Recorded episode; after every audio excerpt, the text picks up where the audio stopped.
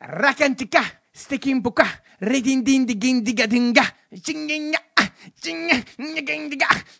Ça a commencé des Défortins, ça a fini Michael Jackson. On sait jamais où ça peut nous mener. Comment allez-vous, guys? Yes! Content, c'est le fun. Sont trois. Les trois. Les trois petits gars étaient là. Au moment de diffusion de cet épisode, je suis présentement en Australie. Je vais voir ma sœur Erica. Et j'aime ça parce que c'est une des premières fans du podcast. Merci Erica. You've been good to me. You've been very good. Merci beaucoup de suivre le podcast depuis le début, Eric. Euh, ma soeur qui fait son doctorat et qui, en même temps, euh, attend son premier enfant. Comme quoi, on est tous des putains de lâches. Alors, euh, on devrait accoucher même pendant que je suis là, je l'espère. Oh, knock on woods. Tape sur du plywood. J'ai hâte de vous présenter l'invité d'aujourd'hui, mais juste avant, je vais vous mentionner quelque chose qui nous excite beaucoup à Dress Tape. Producer Tom et moi, j'en ai parlé dans les deux derniers épisodes.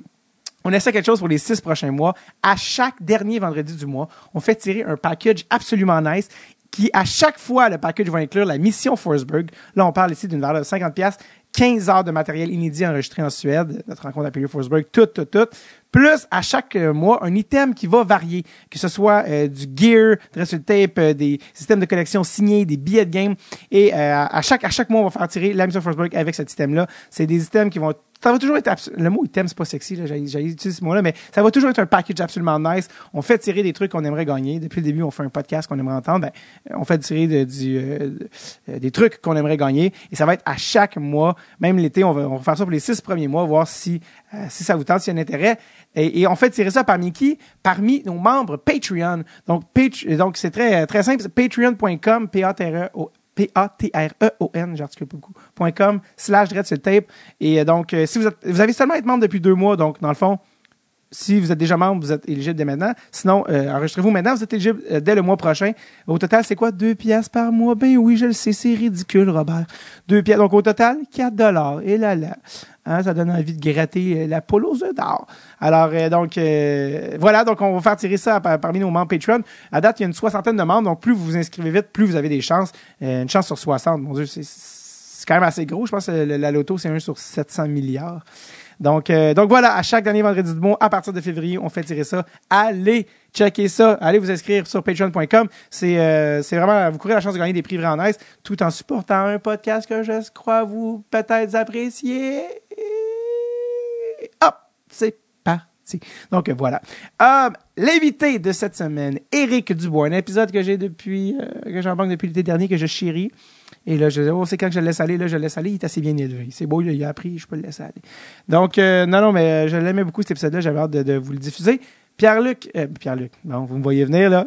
tu le pognes-tu le lapsus, tu sais, gros big? Gros, big, gros, big. Eric, qui est coach dans la Ligue américaine, assistant coach dans la Ligue américaine, qui a été coach en chef dans la Ligue de hockey junior majeur et qui est aussi parent de deux enfants, dont un des deux, dont un des deux enfants se prénomme Pierre-Luc Dubois, troisième choix au total de la, dans la Ligue nationale de qui est une jeune vedette montante des Blue Jackets de Columbus et qui a également passé au podcast. On parle ici du premier épisode de la saison 3 qu'on avait enregistré aux Zoufest. On le rappelle devant le public avec Sam Breton, le cabochon en chef, qui avait dit des phrases comme Toi, Pierre-Luc, tu dois avoir une bonne queue. Bon, c'est ça. T'invites Sam, c'est ça qui arrive. C'est ludique. Alors, vous pouvez retourner l'écouter. C'est le premier épisode de la saison. Si vous ne l'avez pas encore écouté, il est vraiment le fun. Il est enregistré devant le public. Il y, a, une énergie qui est incomparable.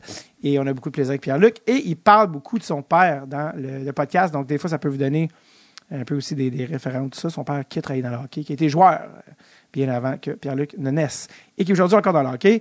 Bref, vous pouvez aller checker ça. Sinon, le père, l'épisode d'aujourd'hui est aussi un épisode à part entière où on parle à, Eric, euh, qui, qui, qui, est le fun parce que les deux côtés de la médaille, il est autant père d'un joueur de hockey que il travaille dans le hockey aussi, donc un peu comme ces deux côtés-là qui sont euh, extrêmement intéressants. Eric, chouette type, vraiment sympathique, qui est euh, venu au podcast. On a failli même avoir Eric et Pierre-Luc ensemble aux Zoufest l'été dernier. Et, euh, finalement, pour des questions d'horaire, ça s'est pas fait. On s'est arrêté un épisode père-fils. Mais c'est pas grave parce que je trouve ça vraiment cool aussi d'avoir séparé que chacun est comme un peu leur bulle.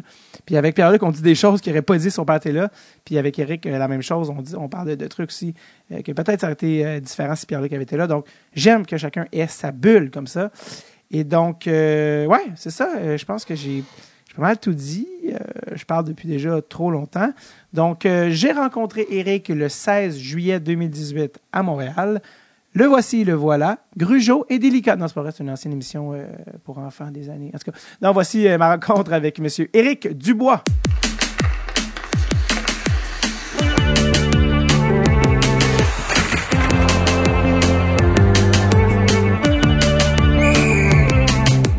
Tape. Avec David Bocage. Merci Eric euh, d'être ici aujourd'hui dans un studio non climatisé euh, un mois de juillet. Ah, L'air est lourd. Merci d'être ici. Surtout avec les grandes chaleurs présentement. Ouais, c'est euh, c'est pas facile. Euh, J'ai reçu ton gars récemment à Dread sur le tape. C'était lundi dernier. Il est venu euh, au ZooFest. Puis euh, je me suis dit que je fais- j'allais- c'est ça que j'allais dire en commençant. Félicitations pour euh, tes enfants Ouais. qui sont des, euh, des humains exceptionnels quand même. J'ai euh, j'ai rencontré Pierre-Luc l'année passée au, euh, à la classique Kevin Raphaël. Il joue une game de hockey, humoriste, joueur de hockey. Puis euh, c'était c'était, euh, c'était Pierre-Luc qui était mon joueur de centre. Parce que j'avais décidé que j'étais son avec. Il jouait pas encore en Ligue nationale, fait que les gens ils connaissaient pas, ils savaient pas qu'il voulait jouer avec lui. Moi, je savais que je voulais jouer avec lui. Puis euh, d'habitude, je joue au centre, mais là, je l'ai laissé. Bon, en tout cas, je voulais pas créer de chicane. non, mais euh, et, euh, et ça m'avait fra- frappé, puis j'ai dit à Pierre-Luc à quel point il était, il était différent, je trouve, des autres joueurs de hockey. Il était un joueur de hockey, j'en t'en côtoie de manière professionnelle, j'en ai rencontré. Il y a un certain casting, un certain type de personnalité. Je trouve que Pierre-Luc, il est pas dans ce moule-là. Euh, tu sais- sais-tu de quoi je parle? Oui, oui, mais euh, en tant que parent, on a toujours voulu euh, mettre l'emphase, autant pour lui que pour ma fille, de, de, de- de bons citoyens, de bonnes Mhm. personnes. Je pense qu'avant tout, là, lorsque les gens euh, nous lancent des compliments, que de se faire dire qu'il est un bon joueur de hockey, ça m'importe peu. Ouais. Je serais très déçu d'apprendre que qu'il est un bon joueur de hockey, mais qui n'est pas euh, nécessairement un bon coéquipier ou euh, quoi que ce soit. Fait que pour un parent, d'entendre que ses enfants, c'est des bonnes personnes, euh, je pense que c'est le compliment extrême qu'un parent ne pourrait pas entendre. Puis, euh, tu l'as mentionné, j'en vois dans mon milieu que euh, Ils on- pensent qu'ils ont un statut. il y a des joueurs là, qui pensent qu'ils sont mieux que d'autres, qu'ils Ouais. sont meilleurs que d'autres Ouais. juste parce qu'ils ont le statut de joueur de hockey. Au- Au-delà de ça, je pense que tu te dois d'être une bonne personne dans la Ouais. vie. Que- Oui, je pense que puis euh, c'est Mélanie Doré qui est sa mère de, entre guillemets, sa mère de, de- de- de famille d'accueil à, Ouais. à Rivière-du-Loup. C'est elle qui nous a mis en contact avec. C'est vrai que c'est elle qui était venue, était venue voir en show, en tout cas, bref. Et, euh, et elle disait, Pierre-Luc, c'est un gars qui il, il est timide, il est humble, mais il est aussi très confiant en ce qu'il a. Tu sais, il, est- il est pas over, il est pas under. Il sait de qu'est-ce qu'il est capable de faire, puis il va le faire, puis il est confiant, mais il est pas non plus. euh, il est comme juste dans, le- dans, la, bonne, euh, dans la bonne zone, tu sais, pour. Puis euh, avec tout ce que ça demande aussi psychologiquement, être joueur de hockey, c'est pas facile non plus. Non, non. euh, on, on voit souvent là, des joueurs qui sont très confiants, coqués à la limite, Mhm. comme on dit, mais, mais tu peux être confiant, coqué dans la chambre de hockey, puis sur la glace, ça veut pas dire que tu es obligé d'être pareil à l'extérieur de la patinoire. Je pense qu'il faut faire le juste milieu. Ouais. Jusqu'à date, là, il semble être en mesure de, de- de faire la différence entre les deux. Des fois, là, on pense que. Tu sais, j'ai joué avec des coéquipiers qui. euh, il, puis il faut, que tu, il faut que tu sois coqué à la limite là, Ouais. si tu veux réussir, passer à travers Ouais. euh, des étapes. Mais euh, ça ne veut pas nécessairement dire que c'est les mêmes personnes à l'extérieur. Non, c'est ça. Souvent, les, les batailleurs, par exemple, c'est les gars les plus sweet en dehors de la Ouais, tout, le temps des, tout le temps des nounours, finalement. Oui, c'est ça, des gros on rentre les sa appelle. patinoire. Pouf, pouf, pouf, pouf, pouf. Non, il est pas, pas- il est capable de se fâcher. Euh, oui, Pierre-Luc est arrivé, euh, il est arrivé au Monument National, même en avance. Nous, on, on dit avec du monde des fois qu'il est en retard. C'est ça. Pierre-Luc était là d'avance à l'heure. J'étais, mon Dieu, c'était incroyable ça. J'étais ému, j'étais ému.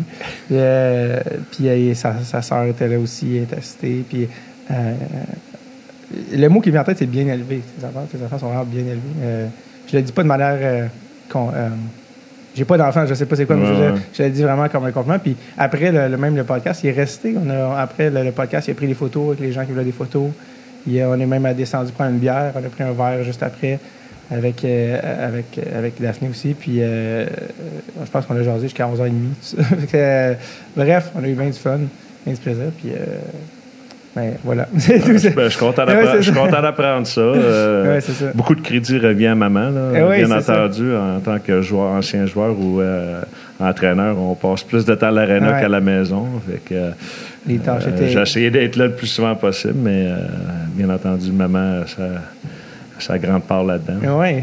Ou mom, parce que sa mère est américaine. Oui, oui. Sa mère est américaine. Tu as rencontré ta femme. euh, Euh, durant que je jouais à Atlanta, c'était le club ferme de Tampa Bay à l'époque. OK. Puis, Tampa Bay, euh, bon, ouais, ouais, ouais. Puis euh, c'est ça, je me, je me l'ai fait présenter, on est devenus amis, puis...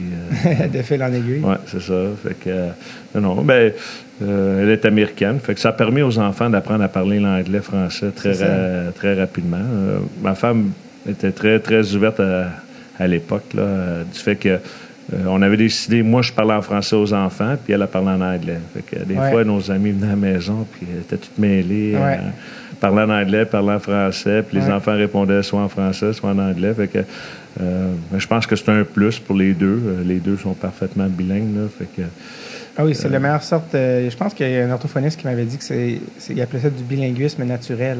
Hmm. C'est-à-dire la meilleure sorte de bilinguisme et la meilleure manière d'apprendre, c'est d'avoir un parent de chaque. Parce que dans chacun, tu parles dans sa langue. Fait euh, c'est comme le, le meilleur euh, scénario possible parce que tu respectes aussi l'identité de chaque parent. De, parce que si un parent ne parle pas dans sa langue, déjà, c'est Ouais, ouais. c'est un peu spécial. Mais euh, de parler comme ça, c'est la meilleure manière d'apprendre. vraiment. Moi, c'est ce qu'on s'était fait dire, mais on a des amis euh, qui, ont, qui sont dans les mêmes scénarios que nous autres, mais eux autres, qui n'ont jamais voulu parler les deux langues. Ça On trouvait ça bizarre, mais Ouais. nous autres, c'était clair et net euh, en partant qu'elle elle allait parler en anglais, moi, j'allais parler en français. Puis, euh, nos amis, comme je te dis, là, parce que surtout Pierre-Luc, il était. Daphné, je pense qu'elle a fait, ma fille, a fait le transfert, la différence assez rapidement, mais Pierre-Luc, au début, je parlais en français, il me répondait en anglais. Là, mes, mes amis, ils comprennent-tu? Mais je pense pas qu'ils me répondraient s'ils Ouais, comprenaient pas, mais, mais ces premières années, ils me répondaient en anglais. Et puis, euh, à un moment donné, bon, hop, le- la Ouais. différence s'est faite. J'ai même répondre en français, mais euh, on a toujours, j'ai toujours entendu dire que euh, l'aspect euh, mental, euh, ling- linguistique, Ouais. ben, c'était des éponges jusqu'à l'âge d'à peu près 12 ans. Fait que, Oui. Si tu voulais euh, vraiment, là, euh, comme ma fille, je l'ai envoyée un an en école en allemand. Puis elle, allemand. puis elle s'en venait pas pire, là, jusqu'à temps que je redécide de faire le transfert en français. Mais euh, c'est ça, on s'était fait dire qu'avant l'âge de 12 ans, là, ça se faisait assez rapidement puis assez Ouais. facilement. Puis euh, je l'ai vu. Là. Des, des vraies petites éponges. Euh, ta femme, elle, souvent, le, le- le- le côté difficile, c'est qu'il y a un des deux parents, il parle pas l'autre langue. Fait que là, quand l'autre parent parle à l'enfant, il comprend pas. Fait que là, ça crée des. Ta femme, le français, elle savait qu'elle allait l'apprendre, dans le fond? Euh, et, euh, elle l'a fait éventuellement. Quand on parle trop vite, là, euh, Ouais. hop, là, puis souvent, on va, OK, OK, c'est assez. On se met à parler en anglais. Fait que, Je suis fatigué, là. je suis plus capable de suivre. Puis les enfants trouvaient ça intéressant au début, mais, euh, mais c'est ça. Par respect, euh, quand on voit qu'elle a de la misère à suivre, on transfère ça en anglais. Mais euh, Mais elle comprend le français. ouais, elle est bonne, elle est bonne pour ça. Je pense que c'est de la gêne surtout. Là. Ouais. C'est un peu comme tout le monde, hein. on veut pas faire d'erreur ou quoi que ce soit. Mais euh, dans- si tu veux t'améliorer, il faut, faut justement que tu passes à travers cette, cette étape-là. Mais, ma femme, euh, c'est ça, quand ça va trop vite, là, OK, OK, on, on, on se met ça en anglais. Là. Euh, Vous, euh, vous avez habité au Québec?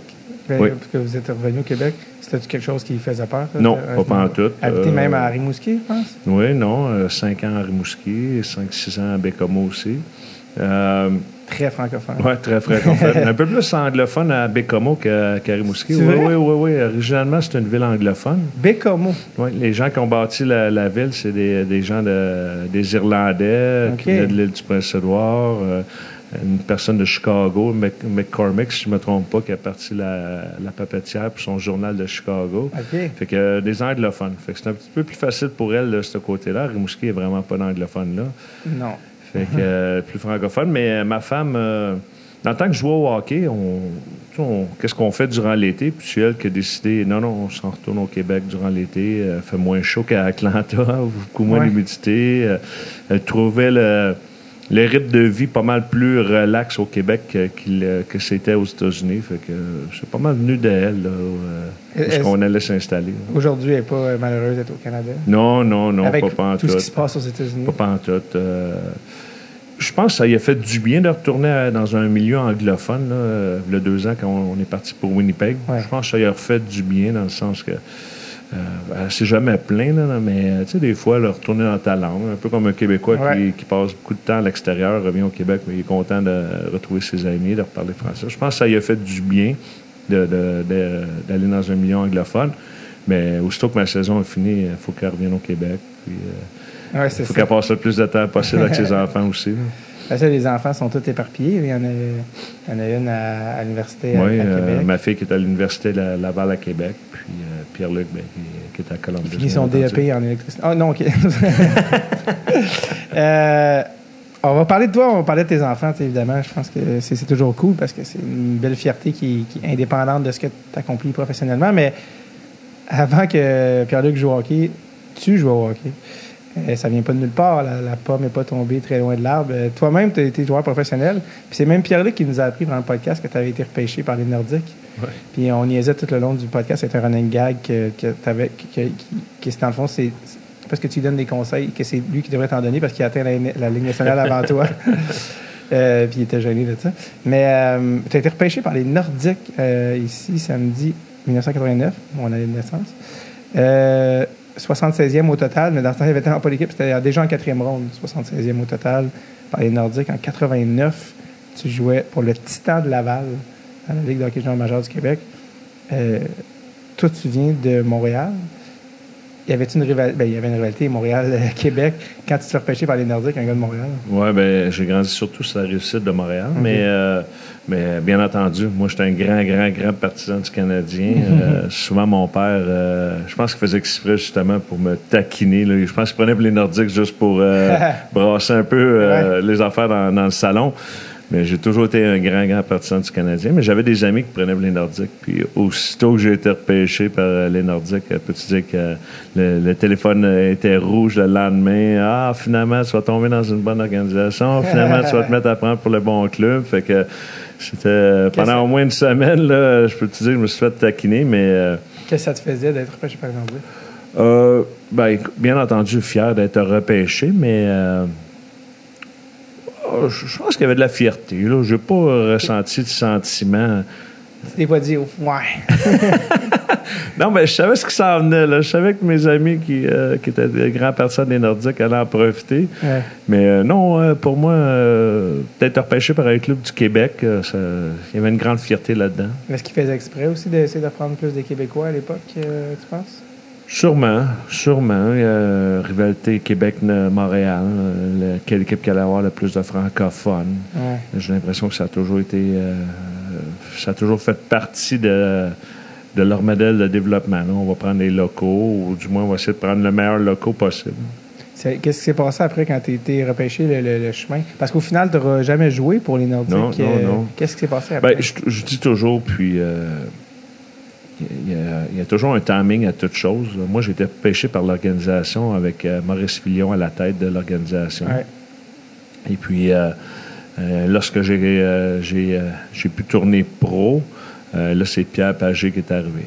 Puis, c'est comme ça que ça marche dans le hockey. Puis je le vis là, en tant qu'entraîneur. Il y a des timings à toute chose. Es-tu à la bonne place au bon moment? Et puis, des fois, ça n'a rien à voir nécessairement avec euh, ton talent ou quoi que ce soit. Mais quand une nouvelle organisation arrive, puis on signe des joueurs, euh, des agents libres, on va faire jouer ces agents libres euh, ou les joueurs qu'on aura repêchés avant de ceux qui, qui étaient là auparavant. Fait que je suis tombé un peu dans, une impasse où c'est qu'il y avait des joueurs qui, qui avaient été signés comme agents libres de la part de la nouvelle organisation qui était Pierre Pagé à l'époque. Et puis, bien entendu, ben, c'était eux autres qui jouaient. Puis, un moment donné, ben, j'en- j'en- mon agent et moi, on en est vu à la conclusion que s'il fallait avoir une chance de, de- de jouer, mais il fallait aller ailleurs. C'est de là que euh, je suis allé plus, un peu plus tard dans l'organisation de- du Lightning de Tampa Bay.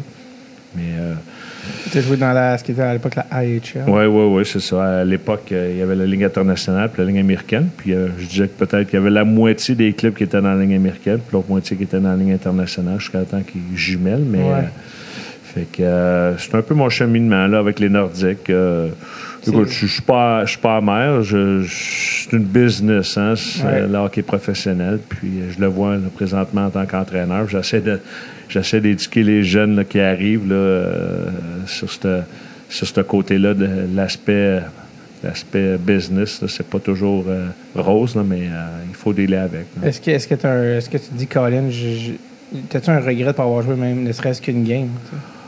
Ah, euh, oui, oui, oui, oui. Je pense que mes belles années à Atlanta, là, dans, le club, euh, dans le club ferme de Tampa Bay, euh, j'ai eu deux belles saisons là, où c'est que je pensais, où entre autres, on a gagné un championnat. Je pensais vraiment avoir une chance de pouvoir jouer une coupe de matchs, surtout lorsqu'il y avait des blessés.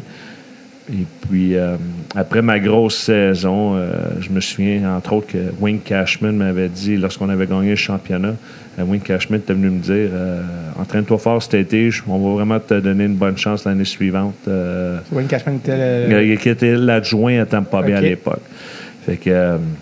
Écoute, lorsque tu te fais dire ça, tu viens de gagner un championnat, l'entraîneur adjoint du, du, club de la Ligue nationale prend la peine de te, de te prendre à, après avoir gagné le championnat dans la chambre d'à côté, euh, Eric, entraîne-toi fort, on va donner une bonne chance l'année suivante. Euh, ben, j'y croyais vraiment. J'y croyais vraiment. Puis euh, je suis arrivé au camp d'entraînement, un match d'exhibition, bang, on me retourne dans, la ligne américaine ou dans la ligne internationale à l'époque. Je me suis dit, wow, toute une chance. Il faut croire que l'entraîneur adjoint n'a pas beaucoup de, pouvoir dans la ligne nationale. C'est plutôt l'entraîneur-chef ou le directeur-gérant qui en a. j'étais vraiment déçu. Mais à un moment donné, on passe par-dessus ça, on move on, comme on dit. C'est quoi que tu as appris de ton expérience de joueur que maintenant que tu es coach, puis tu, es coach en Ligue américaine en plus, tu deals à, à, temps plein avec des gars qui attendent juste ça, se faire mm. rappeler. Mm. Puis c'est vraiment plate, mais statistiquement parlant, la plupart la, majorité n'auront pas la chance nécessairement de monter. Euh, euh, comment tu deals avec ça? Puis qu'est-ce que tu as appris de ton expérience de joueur que tu peux transmettre? il y a deux choses qui, euh, que je retiens de ces années-là. il faut se concentrer vraiment sur ce qu'on contrôle, c'est-à-dire nos performances lors des entraînements, nos mm-hmm. performances lors des matchs un peu comme tous les jeunes, puis j'ai passé par là. Des fois, on s'en fait avec ce qu'on contrôle pas nécessairement. Pourquoi je joue pas? Euh, pourquoi j'ai pas autant de glace? Peu importe. Là. Fait que ça, c'est un. Contrôle, ce, focus sur ce que tu contrôles. Puis la deuxième chose que les jeunes n'aiment pas entendre, c'est le mot patient. Sois patient. une, journée à la fois. Travaille aujourd'hui, essaie de devenir un meilleur joueur aujourd'hui. Demain, c'est une autre journée. Mais les joueurs ne sont pas patients. Ils veulent, euh, ils veulent aboutir dans la Ligue nationale le plus rapidement possible. Mm-hmm. Ils, veulent, aller euh, jouer professionnel le plus rapidement possible. C'est pas. Euh, tu sais, Pierre-Luc, ça a été vite. Oui. C'est un parcours de un, parcours rapide. Là. Même à 18, quand il est revenu, je pas grave, mon homme. Let's go, on travaille, puis l'année prochaine, c'est l'année prochaine. Mais pendant trois ou quatre mois, là, son, son début de saison à Cap-Breton était très, très ordinaire, justement à cause de ça. L'aspect psychologique. C'est ça, l'aspect psychologique. jamais, tu n'as jamais fait couper une équipe de sa vie, j'imagine? Euh, moi, euh, équipe Canada, c'était pas mal la première fois à 17 ans. Puis là, euh, il a vécu dans la Ligue nationale. Mais tu sais, de voir qu'il y avait des joueurs qui réussissaient à faire la Ligue nationale à, leur première année, ça l'a. On s'entend, il était quoi, à trois à faire la nationale? Oui, c'est ça, à troisième. Puis là, tu vois le sixième, septième, tu sais, faire la, Ligue nationale, mais tu te compares, tu sais. Fait que, c'est pas mal les deux, euh, les deux aspects psychologiques que je travaille beaucoup avec les jeunes euh, dans la ligne américaine. C'est euh, contrôle, ce que, focus sur ce que tu contrôles, puis sois patient, sois patient. Est-ce, qu'il y a des gars, parce que tu sais, il y a des. Y a-tu un moment où un joueur à la Ligue américaine qui veut monter, il y a un moment donné où il est, entre guillemets, trop tard. Tu te dis, Colin, j'ai dit d'être. Tu y a-tu un moment où tu te dis, garde, si par tel âge t'es pas monté, les chances que tu joues Jean Salle sont de plus en plus bas. Tu comprends ce que je veux dire? Il y a une réalité aussi. Comment tu gères ça? Puis,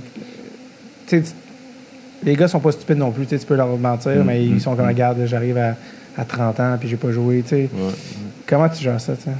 Puis avant quel âge, selon toi, faut être ouais, non. Euh, il faut que tu avances. Il faut que tu avances. Il faut que tu progresses dans la vie. Ça, c'est très, très important. Euh, on donne souvent un contrat de trois ans, un un jeune qui commence à, jouer pro. Fait que, il arrive à 20, 20 21, 22. mais je dirais jusqu'à 24, 25, 25 ans, il y a encore, euh, il y a encore de la place à, amélioration, à, progresser. Sauf que ce qu'on veut voir en tant qu'organisation, puis je peux pas nécessairement répondre pour les, Jets, mais selon les discussions qu'on a avec eux autres, si le jeune progresse, on va être patient. On va lui redonner un deuxième contrat. Fait qu'un un deuxième contrat, c'est peut-être juste deux ans. Fait que ça va, ça va l'amener à 24, 25 ans. Des fois, peut-être un autre trois ans. Mais ce qui est important, c'est de voir une progression. On en a vu euh, au cours des deux dernières années. Euh, pendant trois ans, c'est le même joueur. c'est le même joueur. Hop, progresse plus. Il atteint son plein potentiel ou euh, ne met pas les efforts nécessaires pour atteindre un, un potentiel plus élevé. Euh, on le voit là, tu sais. Puis dans la Ligue nationale, euh, un peu comme le junior majeur, on a seulement euh, 50 contrats pro à peu près. là. Je me trompe peut-être, peut-être 55, 60, mais c'est pas même plus que ça. Fait, Ouais. fait qu'à chaque année, on repêche 6, 7, 8 nouveaux joueurs. Mais si tu veux leur donner des contrats, il faut que tu aies des contrats disponibles. Si tu n'as Ouais. pas de contrat disponible, tu fais attendre le jeune un an. Parce que les ans. fans ne sont pas conscients. Non, non, non, c'est ça. Pourquoi on ne l'a pas signé? Mais j'ai pas de Ça contrat disponible. ouais. Il faut t'attendre un an ou faut que tu rajoutes des contrats pour, euh, pour en mettre de disponibles. Fait que, fait que si le jeune ne progresse pas au bout de trois ans, on se dit, bon, ça vaut-tu la peine d'y en donner un deuxième contrat? Ou j'ai besoin de ce contrat-là pour l'offrir à quelqu'un d'autre. Ouais. C'est pour ça que le mot patient, oui, mais en même temps, le jeune, il sait que. Mais ce qui est important, c'est de progresser. Si tu progresses, tu avances, on ne sois pas inquiet, tu vas en avoir un deuxième contrat. Ouais. C'est quand le jeune ne progresse pas, euh, qu'il avance plus, puis on se dit, ouais, OK, euh, je suis peut-être mieux de garder ce contrat-là pour quelqu'un d'autre. euh, Le ferait, oui. Mm. Euh, Il y, a- il y a plusieurs affaires aussi avec lesquelles vous devez gérer dans, la- dans la Ligue américaine, en fait. Euh, la Ligue américaine, c'est considéré une ligue de développement. Mm. Fait que tu n'as pas le droit d'avoir plus que X vétérans. Puis ça marche au nombre de games joués. Oui. Comment ça marche exactement? Ben, c'est cinq vétérans, six Cinq. avec le gardien de but, mais euh, c'est 250 matchs professionnels Par joueur. par joueur. Ok.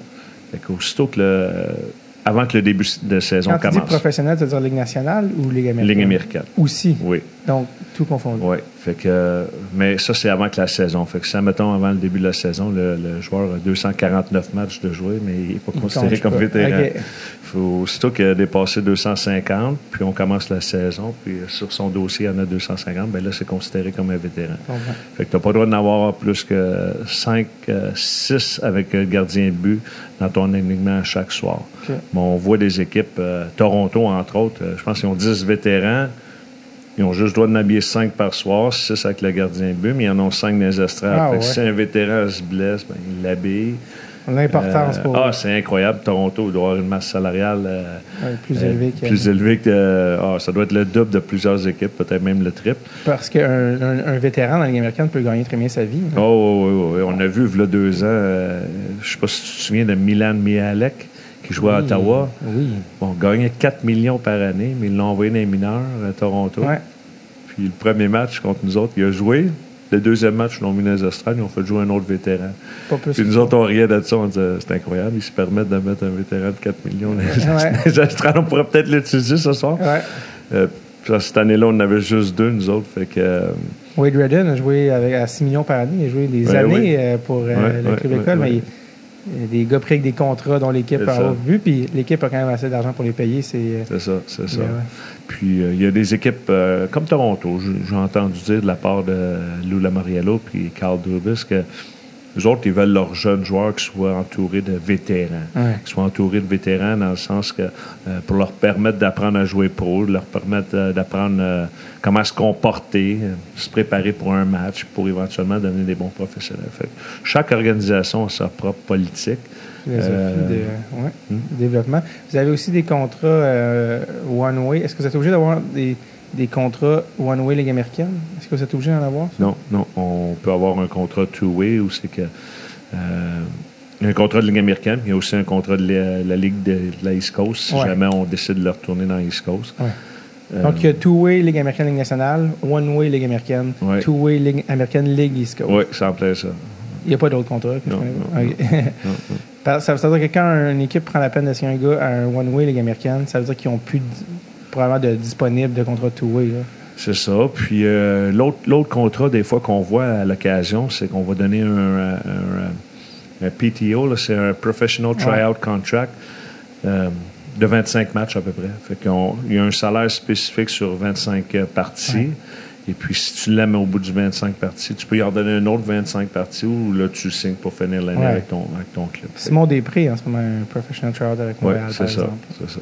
Euh, on parlait des vétérans. Il y a beaucoup de gars qui vont finir leur carrière dans Ligue nationale. Mike Key a joué jusqu'à 40 quelques. Mm. Euh, Tom Costopoulos, souvent, ça devient les capitaines, mais souvent, pour eux, c'est aussi une belle stabilité de fin de carrière, de dire, OK, avec ma famille, je peux échanger à droite, à gauche. J'habite dans cette ville-là.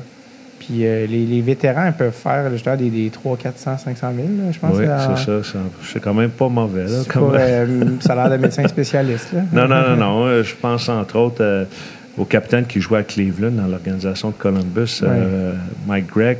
Je pense qu'il faisait 500 000 là, pour être le capitaine Ouais. puis être un bon vétéran dans la chambre. C'est quand même pas mauvais. Euh, Nous autres, on avait Patrice Cormier l'année passée qui était notre capitaine au cours des deux dernières saisons. Et puis, il faisait quand même un, un bon salaire dans six chiffres. Puis là, cette année, il a décidé d'aller essayer dans la KHL. Mais, Ouais, mais euh, c'est des joueurs qui sont importants dans une organisation. C'est des joueurs qui sont importants dans Mm-hmm. une chambre de hockey. Puis, euh, peuvent quand même euh, gagner très bien leur vie.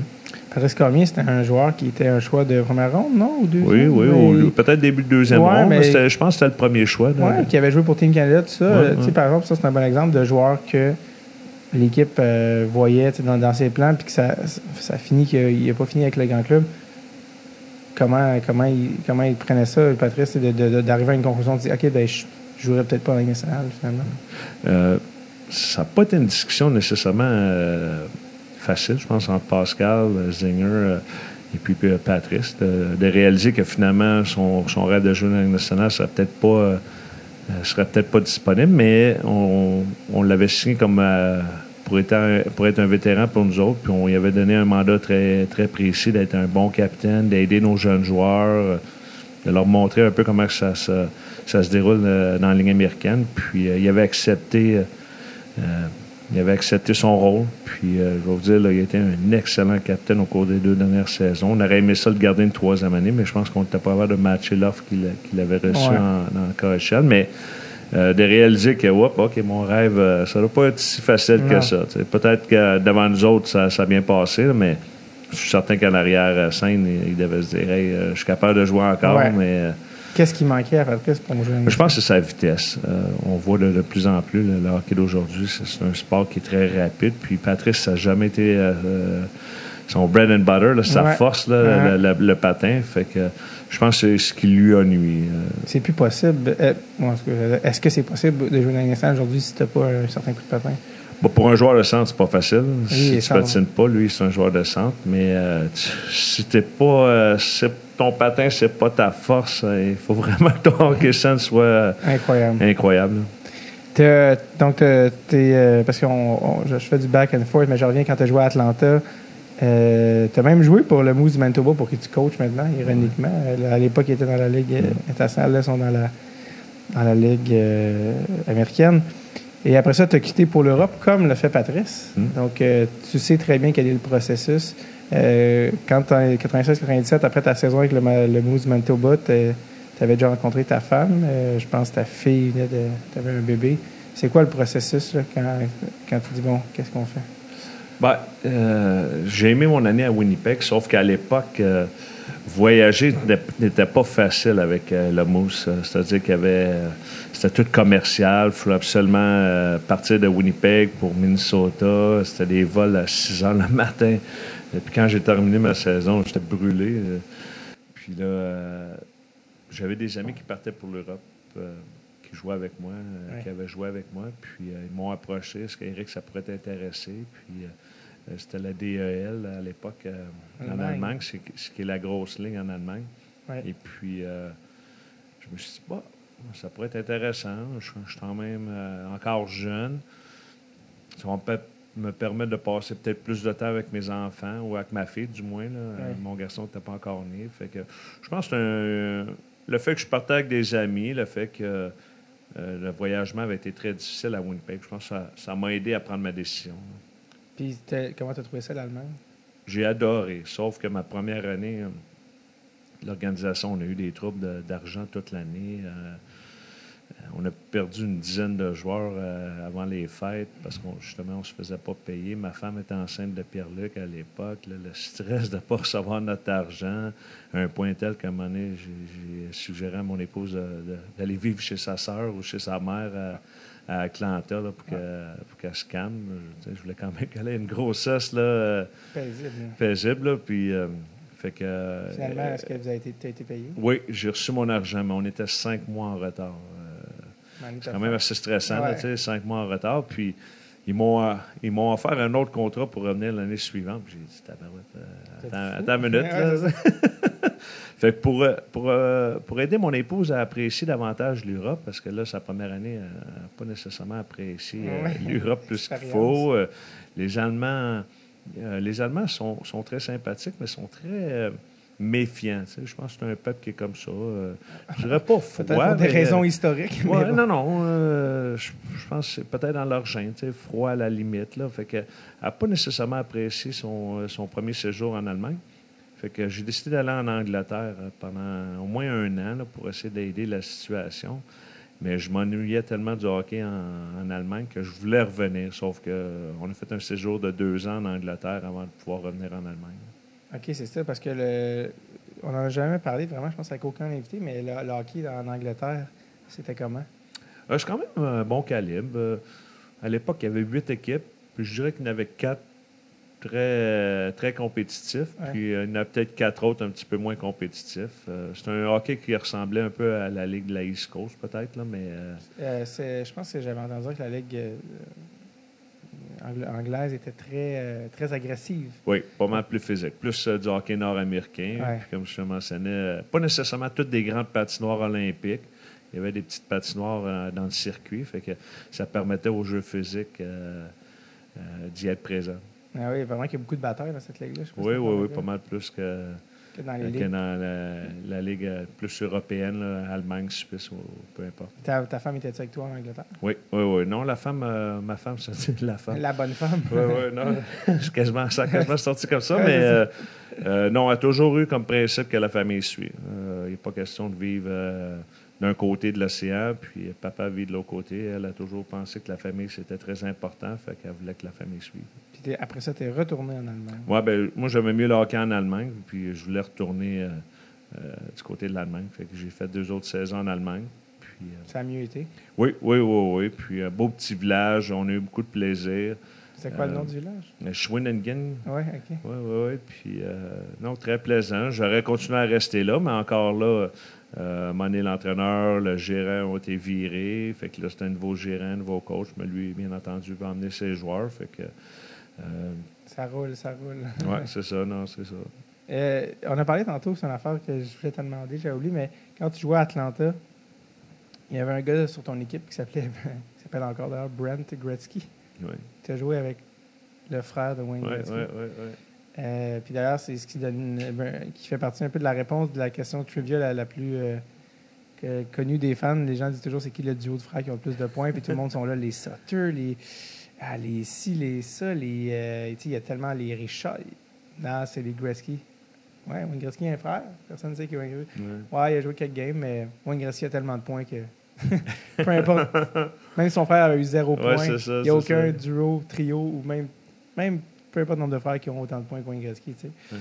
Euh, Parle-moi de Brent Gretzky.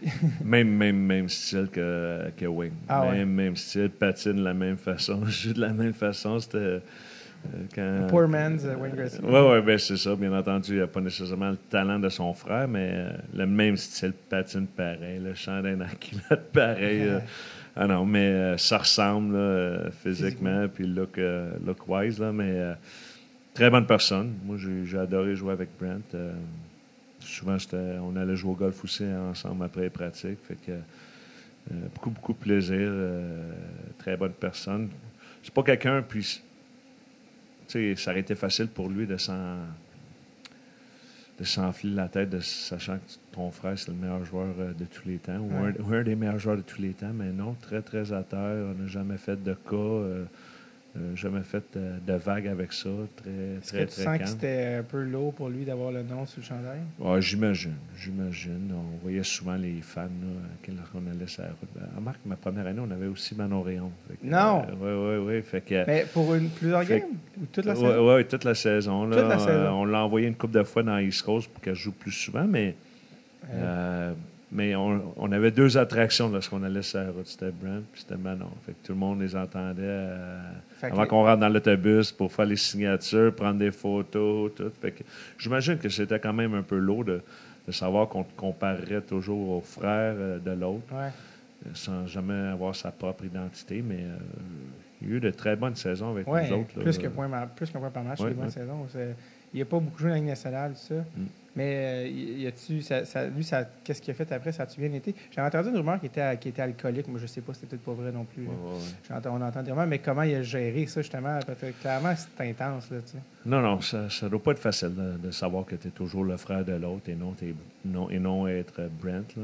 Mais, quand tu y parlais, comme, comme- comment tu te sentais? C'est quoi ce que Ouais, j'ai jamais vraiment. son, ton impression ce gars-là? Ouais, non. euh, j'en faisais pas part. Je, sais pas quelque chose que j'y en parlais régulièrement. On jouait au golf, on jouait au golf Ouais, c'est ensemble. Lorsqu'on sortait ensemble, on, parlait pas nécessairement de Wayne. C'est sûr que j'ai vu ses parents à quelques occasions. Ouais, là. t'as rencontré les parents? Oui, oui, oui. Je me souviens qu'on avait euh, soupé avec son père et sa mère euh, Ouais. à, la, à la même table là, après un match. Mais, euh, C'est Walter qui est un personnage presque aussi connu que Wayne. oui, oui, oui, oui. Probablement Wal- qu'il était le fils. Oui, ouais, c'est ça. Wa- Walter, qui est le- le- la figure paternelle canadienne euh, par excellence, on dirait. De, en plus, l'immigrant euh, ukrainien, qui Ouais. est- c'est comme l'image euh, mythique. ouais. Puis lui, euh, il est devenu une personnalité au public, là, au même titre que Wayne. là, je veux dire, comment tu as trouvé ta rencontre avec Walter? Ah, très calme, bon monsieur. Euh, même la mère était, était à la table. Mais le- tu voyais que Walter a un peu plus de jasette que, Ouais. que ma- maman, mais euh, très respectueux. Puis, Il est euh, encore en vie aujourd'hui. même. Oui, je pense que oui. Ouais. Puis, euh, as-tu eu la chance de rencontrer Wayne? euh? Non, ça, jamais. jamais. euh. Ah, écoute, je dis jamais, mais là, Mais- euh, soudainement, euh, j'étais allé au repêchage à Dallas euh, cet été. Oui. Puis euh, un de nos adjoints, Charlie Huddy, qui est l'ancien Ok. coéquipier de Wing euh, Gretzky, est, est adjoint avec les. Jets. Puis euh, Wing est venu faire un tour dans notre loge euh, pour jaser avec Charlie. Fait qu'on on a serré la main à Wing, on me l'a présenté, mais euh, c'était la première fois là, que Ah, je serrais la main. ouais. Puis, tu as joué avec euh, Brent pendant des années. Là, puis, c'était Ouais. jamais arrivé. Non, mais- jamais arrivé. Puis, ben, c'était juste une rencontre informelle, j'imagine. Oui, c'est ça. Pas. Pas, partager de euh, l- Non, non, non, on n'a pas parlé. On a surtout laissé Charlie puis euh, Wing Ouais. parler de leurs euh, bonnes années avec les Oilers. Ah, c'est ça, c'est un des Hurlers, lui, OK. Euh, Parle-moi de Manon Réaume, parce que là, attends, euh, c'est incroyable que Manon Réaume, je sais même pas, je l'ai même pas vu sur le roster, mais c'était comme l'attraction. Parle-moi de Je veux tout savoir. Oui, bien, Manon, c'est l'année a- qu'elle a fait le camp d'entraînement avec Tampa Bay. Puis, Oui. On avait deux gardiens. C'était euh, euh, David Littman, puis euh, Jean-Claude Bergeron. Puis, elle était notre troisième gardienne. Euh, gardien, gardienne. Je suis Ouais, un peu mêlé. là. ouais, ouais. ouais. Mais euh, c'était notre troisième gardien. Fait qu'elle faisait tous les entraînements avec nous autres. À l'occasion, on l'envoyait jouer dans la East Coast pour que- qu'elle joue. Parce qu'elle jouait pas avec nous autres. Elle faisait juste pratiquer. On avait nos deux gardiens. Et puis. Fait qu'elle elle a joué aucune partie? Ben, euh, je vais finir Oh, l'histoire. non, non, non, pas de problème. Fait que toutes les pratiques qu'elle faisait avec nous autres, puis à la fin des entraînements, ben, on, on faisait de l'extra avec elle, puis on, on jouait des jeux ou euh, peu importe. Euh, elle quittait à l'occasion pour faire ses commerciaux. Je ne sais pas si tu te souviens, cette Oui, année-là, euh. Toyota, euh, les- McDonald's, Starter, je pense, aussi à l'époque, elle avait fait un commercial avec des joueurs de basketball, football, baseball. Moi, j'étais jeune, mais je me souviens des Bye Il faisait des parodies, puis c'était Dominique Michel qui jouait. euh, elle se mettait devant un auto, puis elle faisait comme ça. Mais elle arrêtait aucune pas, puis ça pétait toutes les vitres du char. je, me suis- je sais pas, j'étais très jeune. là, Je, je pense que même j'ai connu Manon Réaume, c'est par la parodie de Manon Réaume. De... En tout cas, bref. Ouais, non, elle, faisait, elle partait faire ses annonces. c'est ça, Elle était, elle- une plus grosse star que tout le monde. tu sais. Ah oui, non, non, non, non. On allait sur la route, puis le monde l'attendait pour prendre des photos. Euh, Il Mais fallait non. avoir des signatures autographes. Puis, tu sais, nous, on trouvait ça... Bon, on comprenait là, le principe, on comprenait euh, le statut qu'elle avait, la première femme à jouer professionnelle. Fait que, mais on trouvait ça ironique. euh, Elle n'a pas joué un match, elle ne joue, Ouais, pas- ouais. elle joue pas de match. Puis, Ah, il, va avoir de Mais- la- il va avoir des commentaires dans la chambre.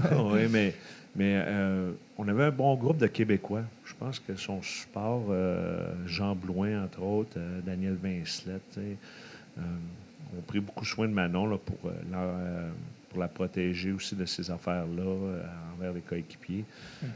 Mais, euh, mais c'est ça, elle quittait pendant une semaine, puis elle revenait la semaine suivante. Euh, elle nous a emmené des cadeaux de, de linge de starter. Tout le monde avait ouais, ça. tout le monde, tous les Québécois. Elle a ouvert sa valise. Je me souviens très bien, elle a ouvert sa valise. Les gars, servez-vous. plein de cadeaux, let's go. C'était pas pour tout le monde, c'était les Québécois. les surtout. Québécois, non, non, non. Je pense que. euh, Ça garde rapproché. Oui, oui. Puis je pense qu'elle appréciait là, que les gars prenaient soin d'elle. Puis. euh, Qu'est-ce que les joueurs, les autres, surtout les pas québécois qui n'avaient pas de cadeaux, qu'est-ce qu'ils pensaient de- du fait qu'il y avait une fille un peu dans l'équipe? C'est très macho, là. Oui, c'est c'est très, c'est très macho. Puis c'est- la première. C'était la première. Fait que, des fois, il y avait des petits commentaires euh, désobligeants de gauche à droite. Mais, euh, mais dans l'ensemble, je pense que les gars étaient respectueux envers elle. Est-ce que, elle, euh, est-ce que les gens lui disaient devant elle ou quand elle n'était pas là? Oh, ça pouvait arriver. Là, Euh, sais, comme je t'ai mentionné un peu plus tôt, je disais tout le temps à Pierre que je suis un bon coéquipier, mais c'est pas tout le monde, pas tout le monde qui est des bons coéquipiers. Non. Fait que, il y en avait que- qui ne gênaient pas là. Puis j'imagine que j'en ai jamais vraiment parlé. Peut-être euh, Jean ou Daniel pourraient en parler davantage, mais elle faisait quand même abstraction à ces commentaires-là. Puis euh, Ça a l'air elle, elle faisait ses affaires. Puis, euh, fait que toute l'année, elle, elle a été notre troisième gardien. Puis faisait juste les pratiques, faisait de, de l'extra avec nous autres. Beaucoup, beaucoup d'entraînement hors glace.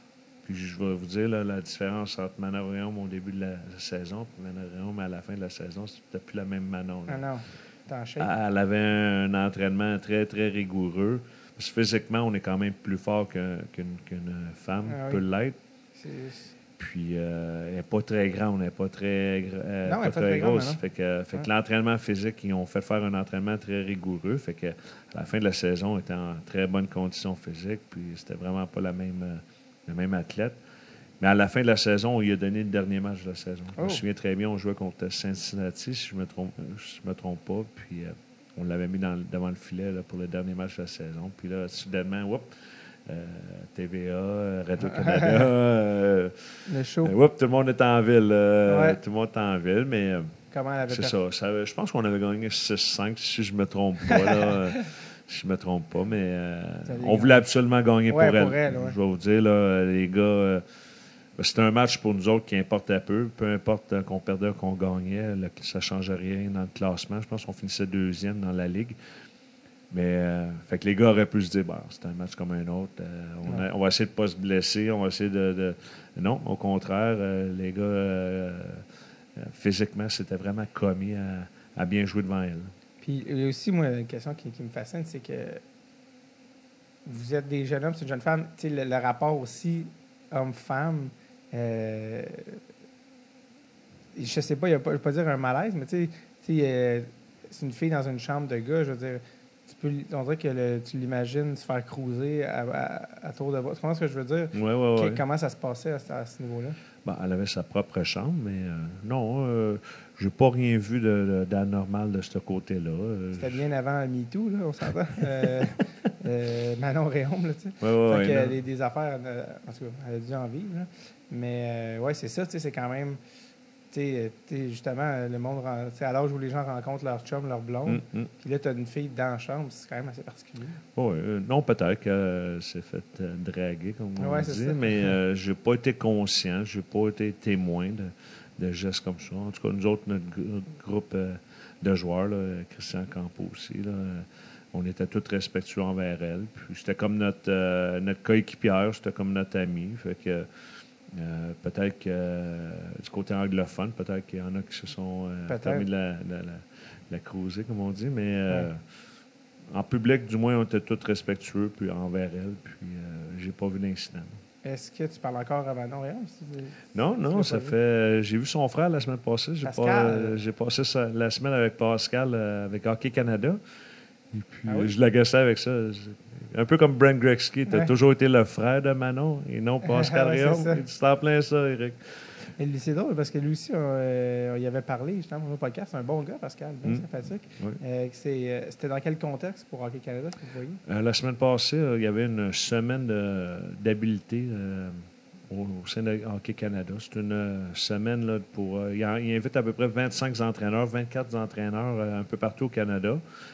Et puis, on travaille sur les habiletés individuelles. euh, euh, autant patin que maniement de rondelle, euh, toutes sortes de- d'habiletés qui pourraient servir à- ou aider un, un joueur de hockey à devenir un meilleur joueur. Puis, euh, moi et Marty Johnston, qui travaille avec moi avec le Moose, on a décidé d'aller participer. On- du moins, on a mis notre nom pour euh, participer à ça, puis on a été invités. Fait que c'était une grosse semaine, là, trois fois ça glace par jour. Quelque chose? oui, non, non, non, non. On parle de ta carrière depuis tantôt, on parle de trucs, mais la, la- la- la- une des, ce que tu fais depuis quoi, 15, 20 ans, c'est du coaching. On arrive Ouais. finalement au coaching, mais Ouais. c'est que ça prend euh, ce qui vient avant pour expliquer comment tu arrives à ce que tu es aujourd'hui. Euh, tu es un gars qui vient du hockey. Mm. Le coaching, c'était-tu quelque chose dans ta tête depuis toujours? Que tu t'es dit, euh, Euh, oui, je le voyais de plus en plus, mais j'avais. tu penses pas à ça à 22 ans. Non, non, non, non, non, non, non, non, mais j'ai toujours voulu redonner un peu au hockey mineur euh, ce que j'ai reçu ou ce que j'ai pas reçu.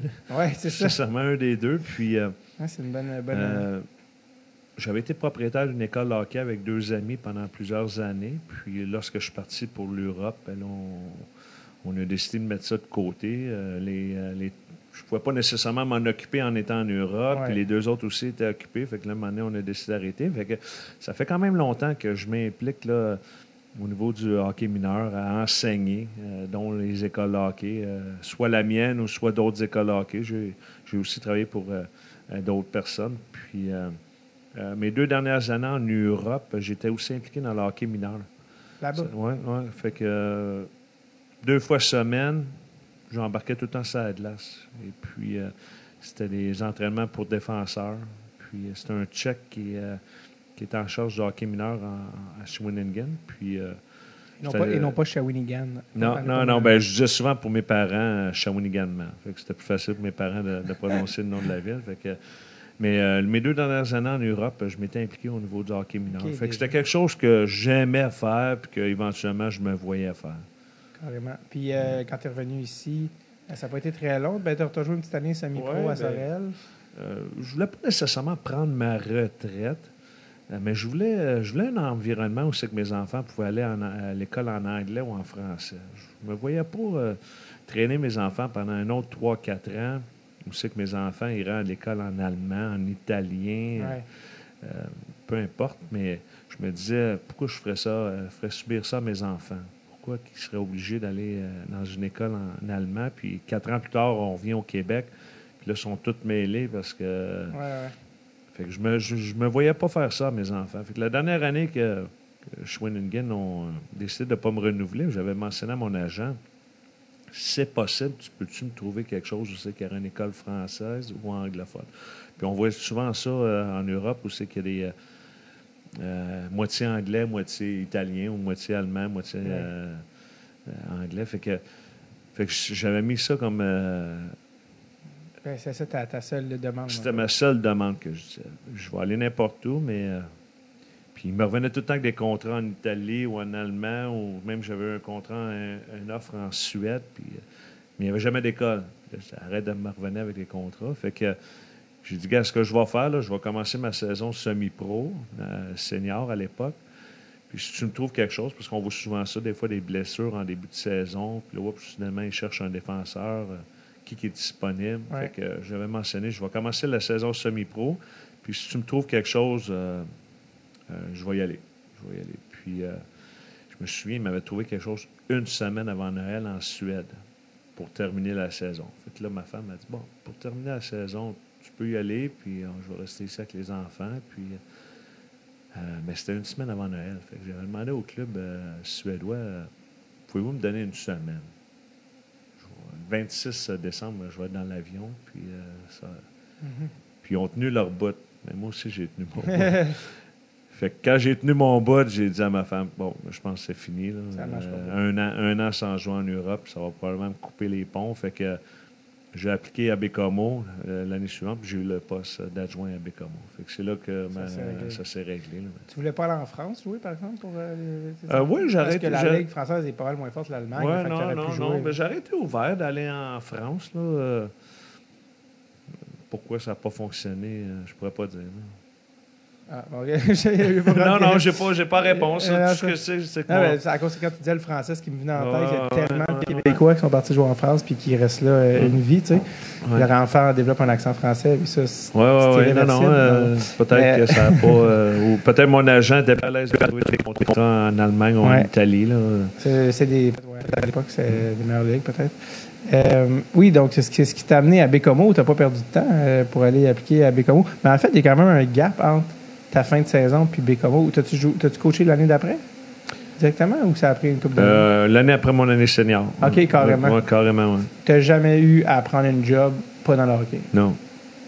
Puis un, assistant. Non, c'était tout- c'était- Non, c'était- t'as commencé assistant. Bé- Ouais, ouais, ouais. Ah, avec c'est ça, assistant. Quand tu es assistant coach dans junior majeur, c'est un salaire pour gagner sa vie ou? Bah, correct. euh, c'est sûr que j'avais mis de l'argent de côté avec mes C'est ça. dans le, dans le hockey là, qui m'ont permis de, de- de pouvoir être adjoint. là. Mais dans le sens que c'est un poste à temps plein. là. Oui, oui, oui. pas- Non, non, t'as pas le temps de faire autre chose. Tu travailles que- pas à papeterie pendant le jour. Non. T'as-tu- C'est-tu une peur que tu as déjà eue, ça? Ah, shit. Quand le hockey va finir, il va falloir que je me trouve une vraie. euh, En guillemets, vraie. Oui, oui, oui. Non. euh, bien entendu, j'y pensais là. Euh. Qu'est-ce que je vais faire? Euh, non, il y a- on y a, on y a toujours pensé, là, mais j'ai été chanceux, dans le fond, de toujours travailler dans ce domaine-là. Ta blonde, ça ne dérangeait pas de te suivre à droite, à gauche? Non, euh, non, non. Elle a toujours eu comme principe la famille reste ensemble. Euh, il n'y a rien qu'une saison euh, ou deux qui m'ont pas suivi, mais j'étais à Bathurst là, à l'époque. Ouais. Les autres étaient à Rimouski, c'était à trois heures de route. Fait que, Ouais. Aussitôt qu'il y avait un congé, ils venaient me voir. Aussitôt que j'avais un congé, je, je conduisais jusqu'à Rimouski. Fait qu'on se voyait quand même assez souvent, mais ma femme a toujours eu comme principe la famille reste ensemble, puis on passe du temps ensemble. Trouvais-tu ça dur quand vous étiez ensemble? Ben oui, ben oui. euh, surtout mes deux années à Bathurst. Là, euh, puis Pierre-Luc, puis moi, on a- ma fille aussi, là, on a une belle relation, mais ma fille est plus indépendante euh, que Pierre-Luc pouvait l'être. Là, fait que Pierre-Luc, je trouvais ça dur, là, ce qui m'appelait pour parler de hockey, entre autres, là, une mauvaise performance, quoi que ce soit. Puis là, je voyais où j'entendais des euh, dans sa voix les. euh, Sanglots. des sanglots, là. J'ai oh, là, euh, le cœur à papa a été déchiré, mais ouais, c'est sûr qu'il y a eu des, des moments plus difficiles. Pierre-Luc, qui me disait que c'était pas. Tu t'as joué au hockey, t'es coach de hockey, puis Pierre-Luc est dans la Ligue nationale, puis on a parlé de Walter Gretzky. Walter Gretzky avec, avec Wayne, c'était hockey, hockey, hockey, puis plus, puis, tu peux pas être moins qu'excellent. C'était très intense, là, ce, qui ce qui a mené à, à Wayne Gretzky. Puis pourquoi il est aussi dominant? Il est devenu pratiquement autiste du hockey. Tu sais, euh, tellement son père est intense. Pierre-Luc euh, nous confirmait que tu étais exactement l'inverse avec lui, que tu n'étais pas quelqu'un qui mettait de la pression. Euh, Ben, j'ai- je l'ai dit à ma femme quand que, je vois souvent des parents là, qui euh, mettent beaucoup de pression, essaient de dicter à leurs jeunes comment jouer, comment se comporter, comment travailler, puis ça n'arrête jamais. Puis euh, même moi, là, quand j'étais plus jeune, mon père, euh, pas nécessairement mettait beaucoup de pression, mais toujours des commentaires après les matchs, toujours des commentaires après pratique. Puis à un moment donné, mais, euh, je me souviens, Bantam, euh, j'avais dit à mon père, là, mon père était, il a une grosse voix, puis il jouait, j'entendais sa voix dans les estrades. Puis, puis il voulait pas mal faire, là, j'entendais sa voix. Puis à un moment donné, je me souviens très bien, euh, Bantam, j'avais dit, OK, là, c'est assez. là, euh, euh, apprécie la game, encourage-moi, mais that's it, là, c'est c'est assez. Puis, euh, fait que j'avais dit à ma femme, quand Pierre-Luc avait commencé à jouer au hockey, euh, si jamais je me mets à faire des commentaires, si jamais je me mets à, à lui dire comment jouer à chaque fois qu'il joue, qu'il joue, si je me mets à être négatif ou quoi que ce soit, euh, ça presse, donne-moi une claque en arrière de la tête. Que je voulais pas être comme ça. Est-ce qu'il y a eu des fois où elle a dû donner une- des claques à la tête? non, non, non. J'ai quand même été toujours, euh, toujours été bon avec Pierre-Luc. C'est-à-dire que j'aimais mieux qu'il J'aimais mieux que ça vienne de lui. J'aimais mieux qu'il me dise ce qu'il pensait de sa, sa game. Souvent, les athlètes, ils savent ce qu'ils ont fait de bien ou fait de mal. Fait que, ils n'ont pas besoin de quelqu'un d'autre pour leur dire constamment Bon, t'as pas bien joué, t'as pas Ouais. fait ce jeu-là. t'as pas... Le jeune le, le sait très bien. Puis ça, Moi- il, il devient aussi un sens autocritique là, qui est Oui, très important oui, à développer. Puis, puis euh, tu l'as peut-être vécu, là, mais les bons joueurs sont très autocritiques envers eux autres. Beaucoup plus qu'un joueur euh, Ah ordinaire. C'est pour ça qu'ils sont meilleurs. Ils sont très exigeants envers eux autres. Fait que, Vraiment content. euh, ils sont jamais contents. Ils en, ils en veulent toujours plus. Fait que s'il faut en plus qu'un père s'impose ou embarque dans ce jeu-là, Ouais. ça l'étouffe un jeune ou ça va l'étouffer. Puis j'étais pareil, j'étais très autocritique envers moi. Puis là, je voulais pas avoir cette relation-là euh, avec mon fils. Tout ce que je demandais à Pierre-Luc, c'est travail, homme. Je te demande juste ça. J'ai peut-être fait deux commentaires au cours de sa carrière. Je me souviens, entre autres, d'un. euh, c'est que j'étais à Batters, mais là, j'avais deux jours de congé, puis je jouais en- dans la Beauce. Fait que j'étais parti de, de Batters pour aller le voir jouer dans la Beauce, euh, Sainte-Marie-de-Beauce, si je ne me trompe pas. Ouais. Et puis, ce match-là, ça ne tentait pas. Là. Après le match, on était dans la voiture, les deux, puis on- j'allais l'amener à Québec, puis j'avais dit, Pierre-Luc, euh, si je peux conduire 4 heures pour venir te voir jouer, je te demande juste de travailler. Là. Je te demande pas de compter des buts. Je te demande pas de performance euh, parfaite. Je- mais au moins, donne-moi le plaisir de le voir euh, travailler. Fait que c'était pas mal, c'est pas mal le dernier commentaire que j'avais fait là, sur, sur sa performance. Mais je voulais pas être le type de père où c'est que il pouvait pas me parler, il pouvait pas me dire ses états d'esprit ou ses émotions. Je voulais que ça vienne de lui. Fait que c'est pas mal la relation qu'on a eue tout au long de sa carrière. Et encore aujourd'hui? Oui, oui, oui, oui. Non. tu apprends à connaître quelqu'un. Quand il veut parler, des fois, il veut pas écouter. Fait que euh, des fois, je peux être une heure au téléphone à le laisser parler pendant une heure. Ouais. Puis, euh, il se vide, ça. Il, vide le- il vide son sac, puis euh, il dit ce qu'il euh, en pense ou il fait vivre, euh, passer ses émotions. Puis je l'écoute, puis je fais pas de commentaires. Puis, je sais quand il veut un commentaire, souvent euh, il y a une pause. Puis là, je me souviens cette année, à un moment donné, j'ai dit bon, si tu veux la réponse de qui? De papa ou tu veux la réponse du coach là? Puis là, il est parti l'arrêt, il dit J'ai besoin de la réponse du coach aujourd'hui. Bon, parfait. Fait que on porte un commentaire sur le hockey, une analyse sur, euh, sur la game ou le jeu en question. Puis euh, des fois, ben, il va me dire non, je, à soir, j'ai besoin de parler au père. Fait que euh, dans ce temps-là, on met. euh, L'autre chapeau. l'autre chapeau. Puis, mais c'est ça, on a une belle relation. J'ai jamais vraiment mis de pression. Je trouvais qu'il s'en mettait déjà assez par lui-même. Je vais passer une anecdote là-dessus sur pression. C'est que ces premières années, quand il a commencé à jouer au hockey, euh, on m'avait demandé d'être euh, un entraîneur à l'occasion. tu sais. Oui. Puis au début, ben, je non, euh, je veux pas. Puis à un moment donné, euh, euh, j'ai dit, bon, je vais y aller. Je faisais deux, trois fois qu'on m'a demandé. Fait que j'ai embarqué sur la glace. Et puis, tout de suite, là, ça n'a pas pris dix minutes. J'ai dit, oh non, je peux plus rembarquer sur la glace. Il voulait absolument être parfait parce que j'étais sur la glace. Tu le sentais? Je le sentais, là. Puis il faisait, il tombait ou il faisait une erreur, il se fâchait. Puis là, je Ah. Je l'ai vu tout de suite, tout de suite, tout de suite. Fait que j'ai plus jamais rembarqué, euh, du moins pas quand il était avec le hockey mineur. J'ai je- coaché un peu plus tard le hockey de printemps, C'est ça. mais euh, le hockey mineur, j'ai été plusieurs années sans, sans jamais embarquer là, à cause de ça. là. Ça, ça changeait. Ah, shit, mon Mm, père. là, mm. faut que- Il n'y a, pas de plaisir quand j'étais sur la glace. Ouais, là, ça, ça, ça Fait tombe euh, C'est la seule, le seul but. Oui, c'est ça qui est du plaisir. Fait que j'ai dit à ma femme, je dis non, non, je peux pas embarquer. Comme on n'a jamais vraiment joué au golf ensemble, parce que quand on joue ensemble, il veut absolument me battre. Qu'il n'y a pas de plaisir à jouer au golf. On joue rarement ensemble au golf. Est-ce que, est-ce que tu as déjà dit ça, que tu, l'affaire du coaching, de, je- je t'ai pas coaché parce que je le voyais bien. Que, Oui, Tu oui, oui, déjà oui, dit? oui, oui. qu'est-ce qu'il disait? Bon, il était correct avec ça. À En autant que je sois là, je pense, en autant que je sois là dans les estrades, puis que je puisse euh, euh, vivre des moments avec, je pense que c'était ça qui était le plus important. parce qu'il nous a dit que, parce que j'avais demandé, t'as-tu déjà coaché, puis il disait ça l'été, c'est ça? Oui, c'est euh, de printemps. Ben, il y en a qui jouent tout l'été, il y en a qui font juste du hockey de printemps, mais à l'époque, à Bécomo, euh, le printemps, il n'y a pas de printemps à Bécomo. l'été arrive le 21 juin, puis it, c'est l'été d'école. ça, c'est l'hiver tout de suite, pas d'automne. Non, euh, l'automne est très court. Fait que je trouvais que, fait que le baseball commence pas avant le fin juin, le, le soccer, le, le football. Fait que euh, je me disais, bon, euh, qu'est-ce qu'il peut faire euh, du mois de mars jusqu'au mois de juin, tu sais? Fait que un de mes amis qui est Patrick Caron, qui faisait du hockey euh, à Rimouski à l'époque, mais il Ouais. fait encore du hockey à Rimouski. Euh, C'était parti un programme de hockey de printemps. Puis il m'a demandé si euh, ça pouvait intéresser Pierre-Luc, puis si ça pouvait m'intéresser de, de- de coacher cette équipe-là. Puis je me suis dit, ça me permettrait peut-être de passer davantage de temps avec Pierre-Luc, ce qui, euh, durant l'hiver, n'est pas nécessairement possible du fait que je coachais une équipe. Fait que j'ai- j'avais décidé d'accepter. Bon, parfait. C'est un, un programme d'à peu près six semaines. moi, en tant qu'entraîneur puis en tant que parent, je voulais pas que Pierre-Luc joue plus longtemps que le premier juin. Je trouve que c'est important que les jeunes aujourd'hui Oui. fassent d'autres sports. Oui. Trop souvent, on se concentre, surtout depuis qu'on a vu Tiger Woods qui a commencé à jouer au golf à deux ans puis qui est devenu Ouais. le meilleur golfeur de tous les temps. On pense que tous les athlètes vont. Ouais, ça, vont- sna ça un moment donné aussi, Ouais, Tiger.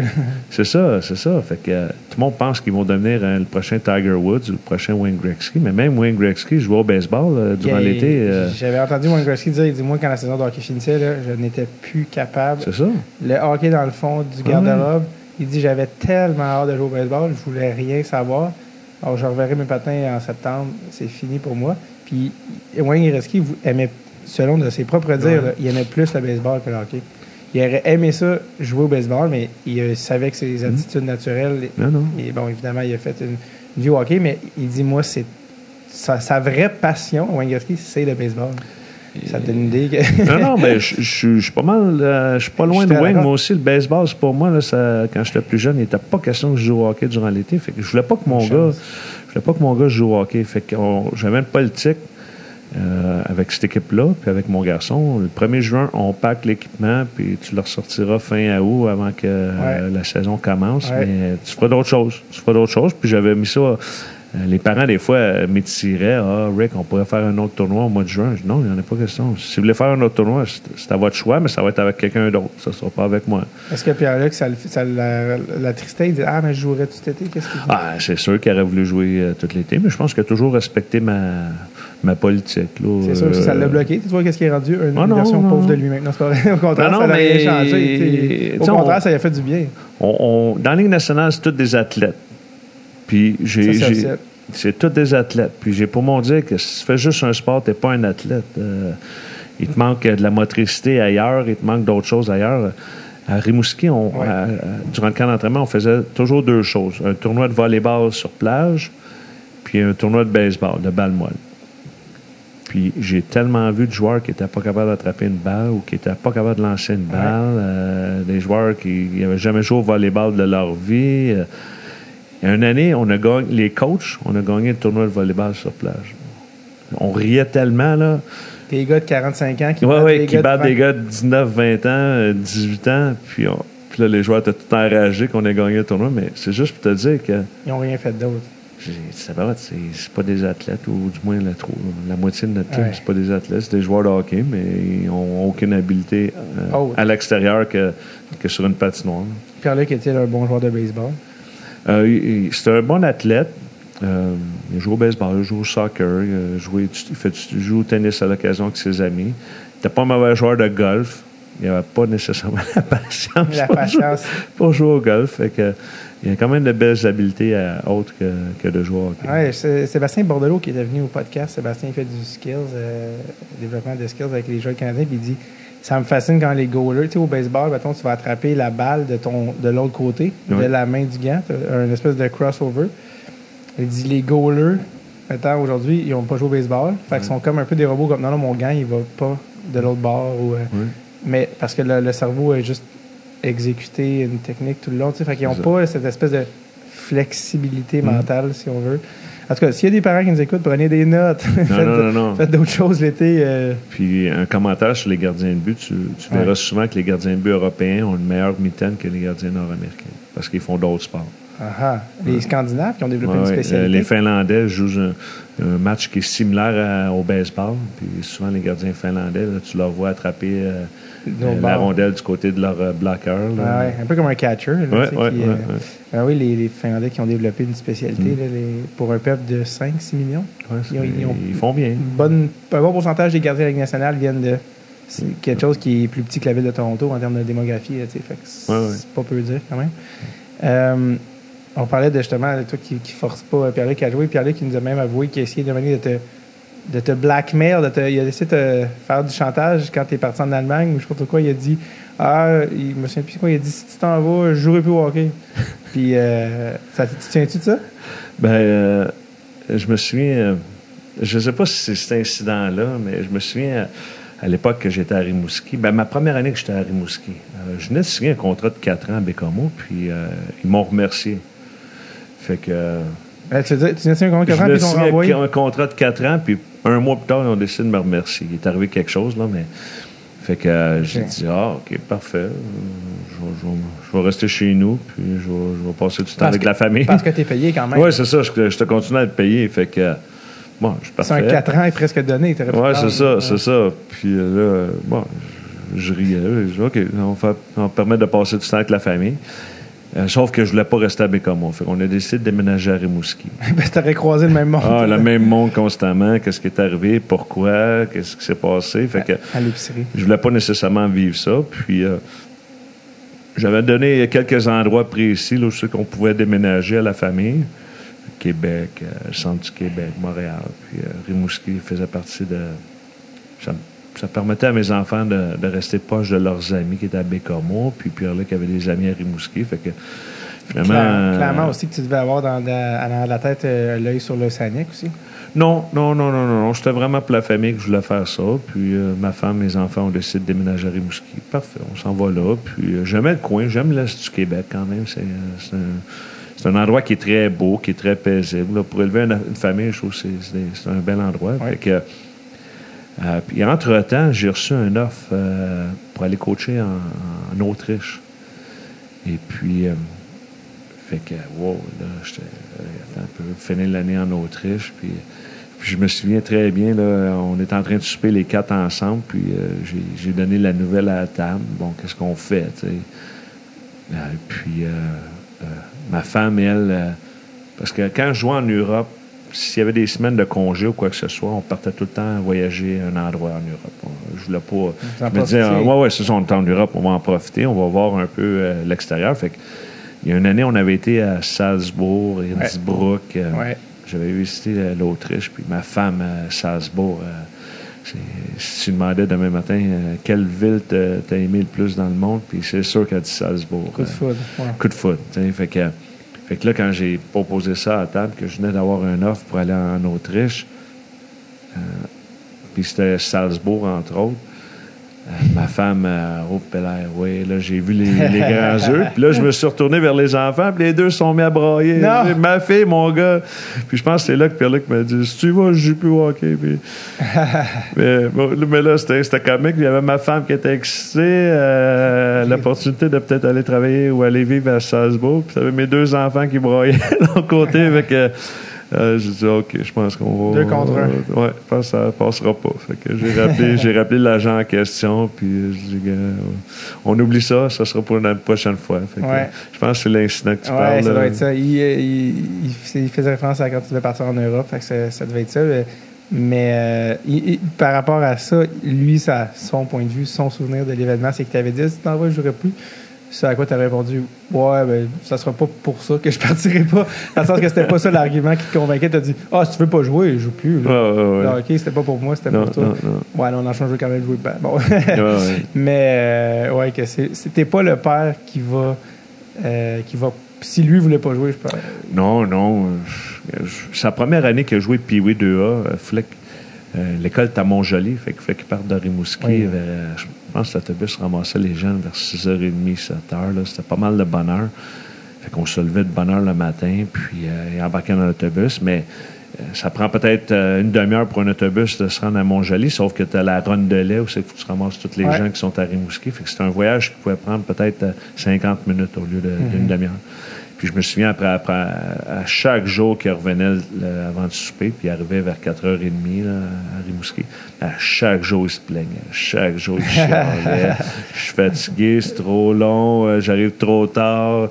Il se plaignait tout le temps, tout le temps, tout le temps, chaque soir. Puis, puis là, après la première semaine, moi et ma femme, on s'est assis avec, on lui a dit on te force pas à aller jouer dans le 2A, mon homme. Si, si t'es pas capable ou tu veux pas, c'est pas plus grave que ça. Reviens à Rimouski, tu joueras dans le 2C, puis c'est fini. Tu vas te lever à 7h30 au lieu de te lever à 6h, puis tu vas être à la maison à 3h30 au lieu d'être 5h. C'est ton choix. Nous autres, on t'oblige pas à aller jouer à Montjoli. C'est comme tu veux. Mais une fois que tu vas prendre ta décision, vis avec ta décision, mon homme. Fait que si tu veux rester à Montjoli, on veut plus t'entendre chialer. Puis si tu veux revenir à Rimouski, c'est correct, là. C'est ton choix, là. La balle dans ton camp. Puis je me souviens que, OK, c'est beau, je vais, je vais rester à Mont-Joli. Bon, parfait, mais on ne veut plus t'entendre chialer, là, c'est assez. Là, on l'a enduré pendant une semaine, là, mais pas déjà plus. long, ouais, pas ça. plus là. Y a-tu tenu son mot? Oh, non, oui, arrêtez de chialer, puis euh, ça levait le matin. C'était pas plus bien, plus facile à lever le matin, mais c'était correct. Ah ouais. Est-ce que les décisions, là, que j'ai- quand tu proposes un truc autour de la table, c'est comme ça que les décisions étaient toujours prises? J'ai- Oui, oui, non, non. Puis, euh, tu sais, des fois, on- je vois des gens qui imposent. Pas voulu, j'ai jamais voulu vraiment imposer quoi que ce soit avec mes enfants. Je voulais plutôt qu'ils prennent une décision, mais vis avec la décision. Assume. Et assume, assume. Si t'as dit oui, t'as dit oui. Euh, tu peux pas changer d'idée le lendemain, là. Fait qu'avant de prendre une décision, fais les pour, les contre, si tu veux. Mais, mais assume. Une fois que c'est fait, là, euh, la parole de quelqu'un est très importante. Fait que si tu as donné ta parole que tu vas participer à quoi que ce soit, autant pour ma fille que pour mon gars, euh, assume ta décision. Dans le fond, Pierre-Luc, il, il voulait jouer au hockey. C'est ça, c'est ça. Ah non.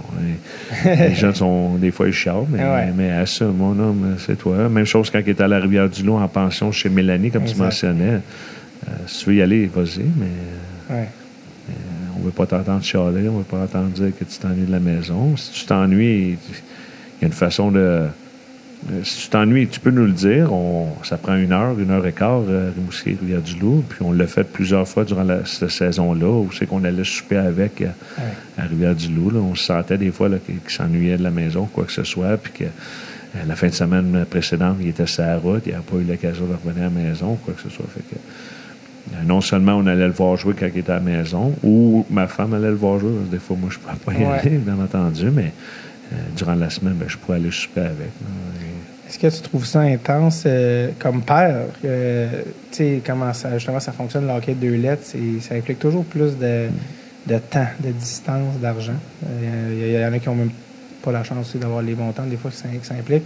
Comme père, de tout le temps, justement, comme tu dis, ton gars à droite, à gauche, des pensions à 15 ans, des fois, tu dis-tu, comme père, t'étais-tu un peu.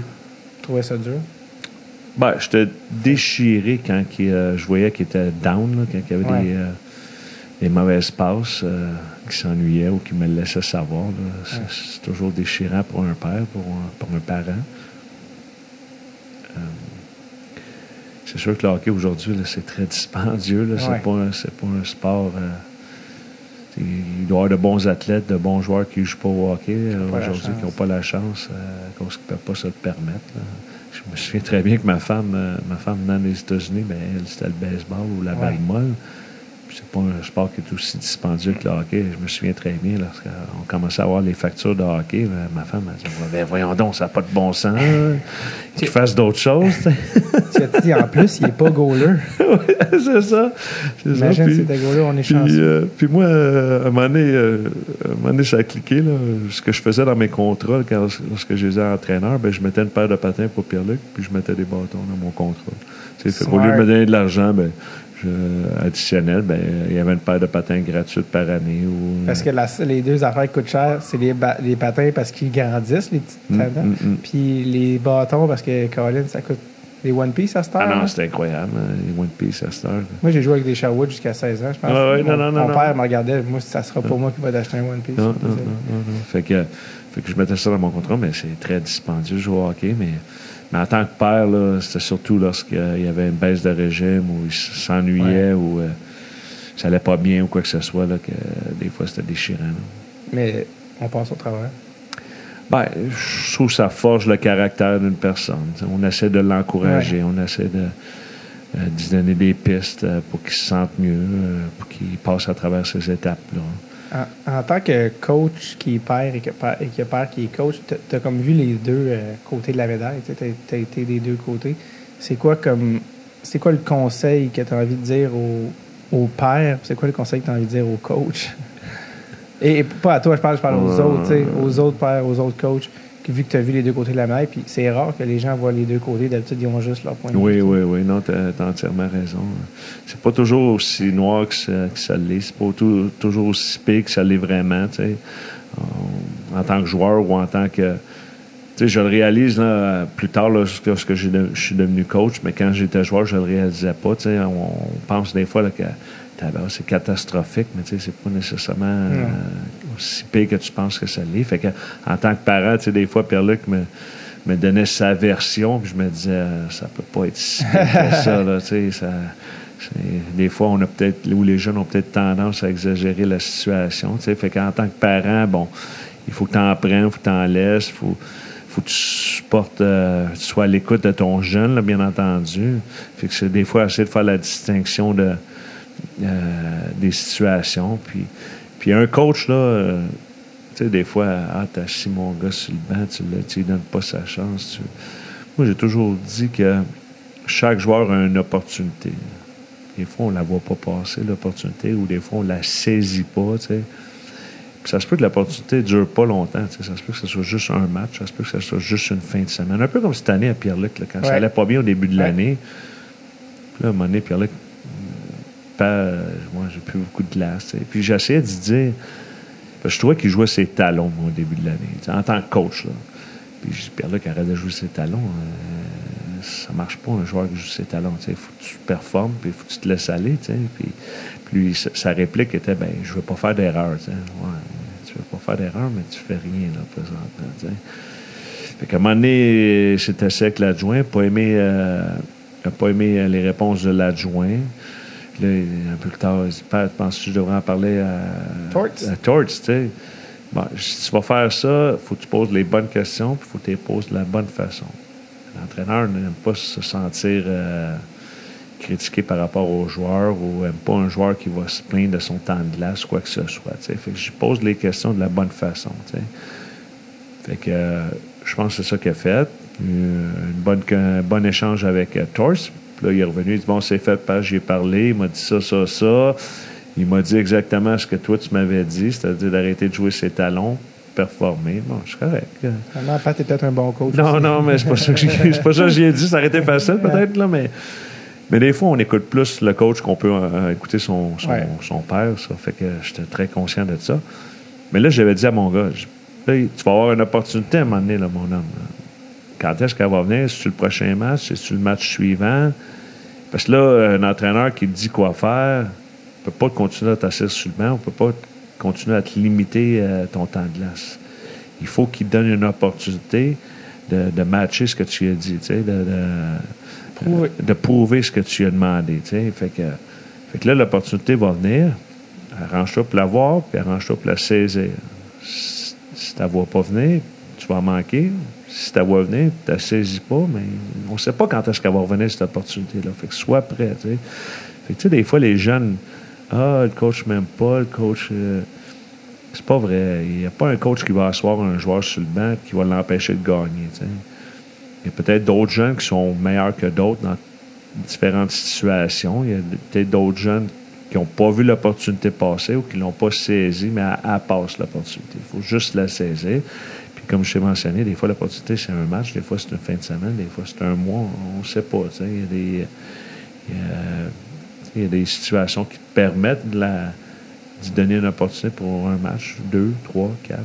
Ça, ça change d'une situation à l'autre. Fait que, Pour Pierre-Luc, ça n'a pas été très long. non, non, non. euh, il l'a saisi. Il l'a saisi, je pense euh, que. Comme il l'a expliqué, en fait, euh, le, le match d'après. Il a Oui. dit Je te donne Hmm. ton opportunité, le match prochain. C'est ça. Je te mets au centre. C'est ça. Puis il l'a saisi. euh, Il a bien performé ce match-là. Fait que, j'avais dit, euh, sois prêt.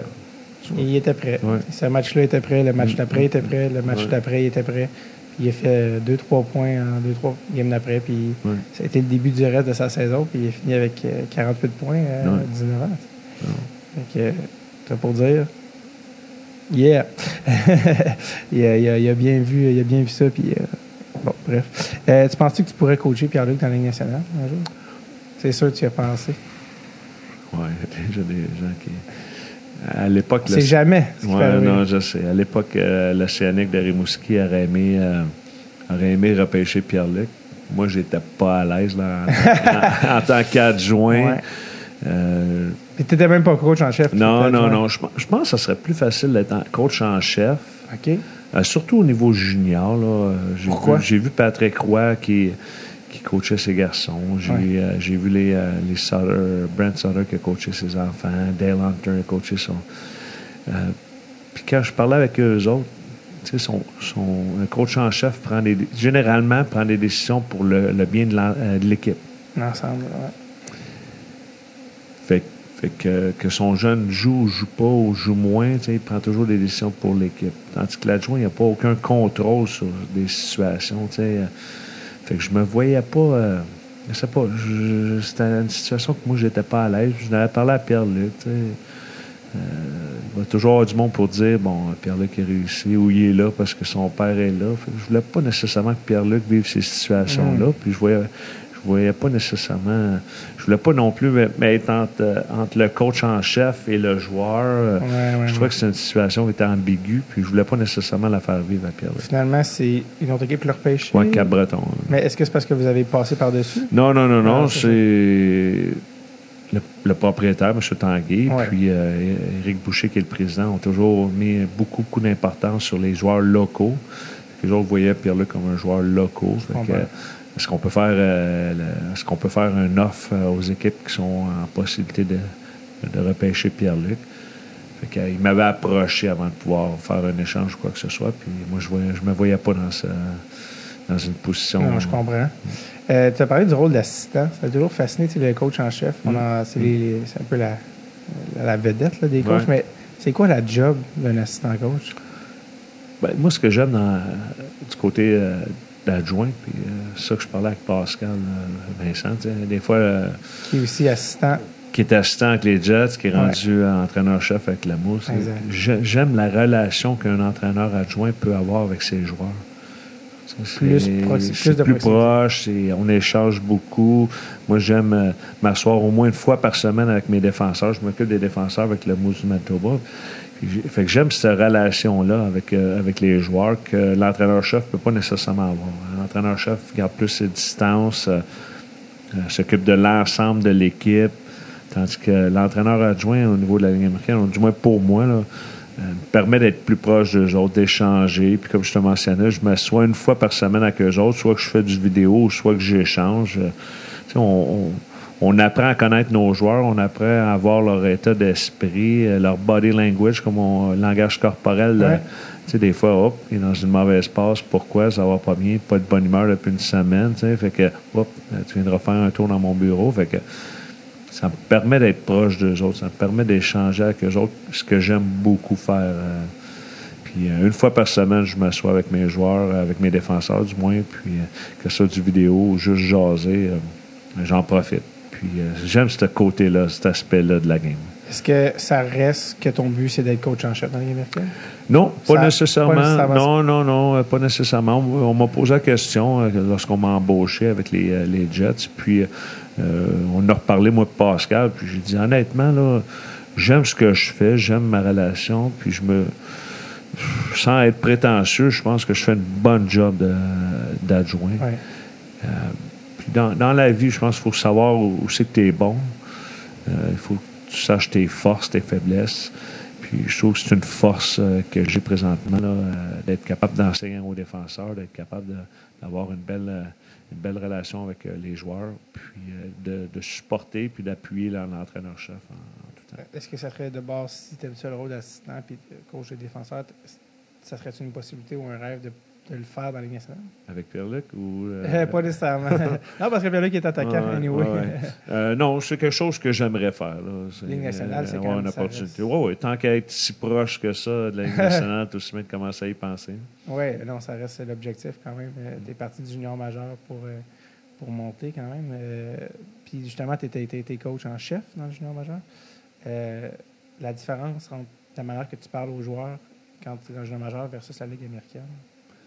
Ah, c'est, des, c'est des adultes.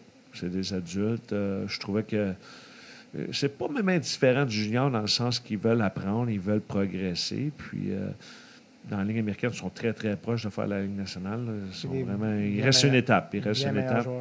C'est ça. Il reste vraiment une étape. Fait qu'ils sont, euh, sont très réceptifs. Ils veulent apprendre. Ils veulent se faire enseigner. La grosse différence, c'est que c'est des adultes.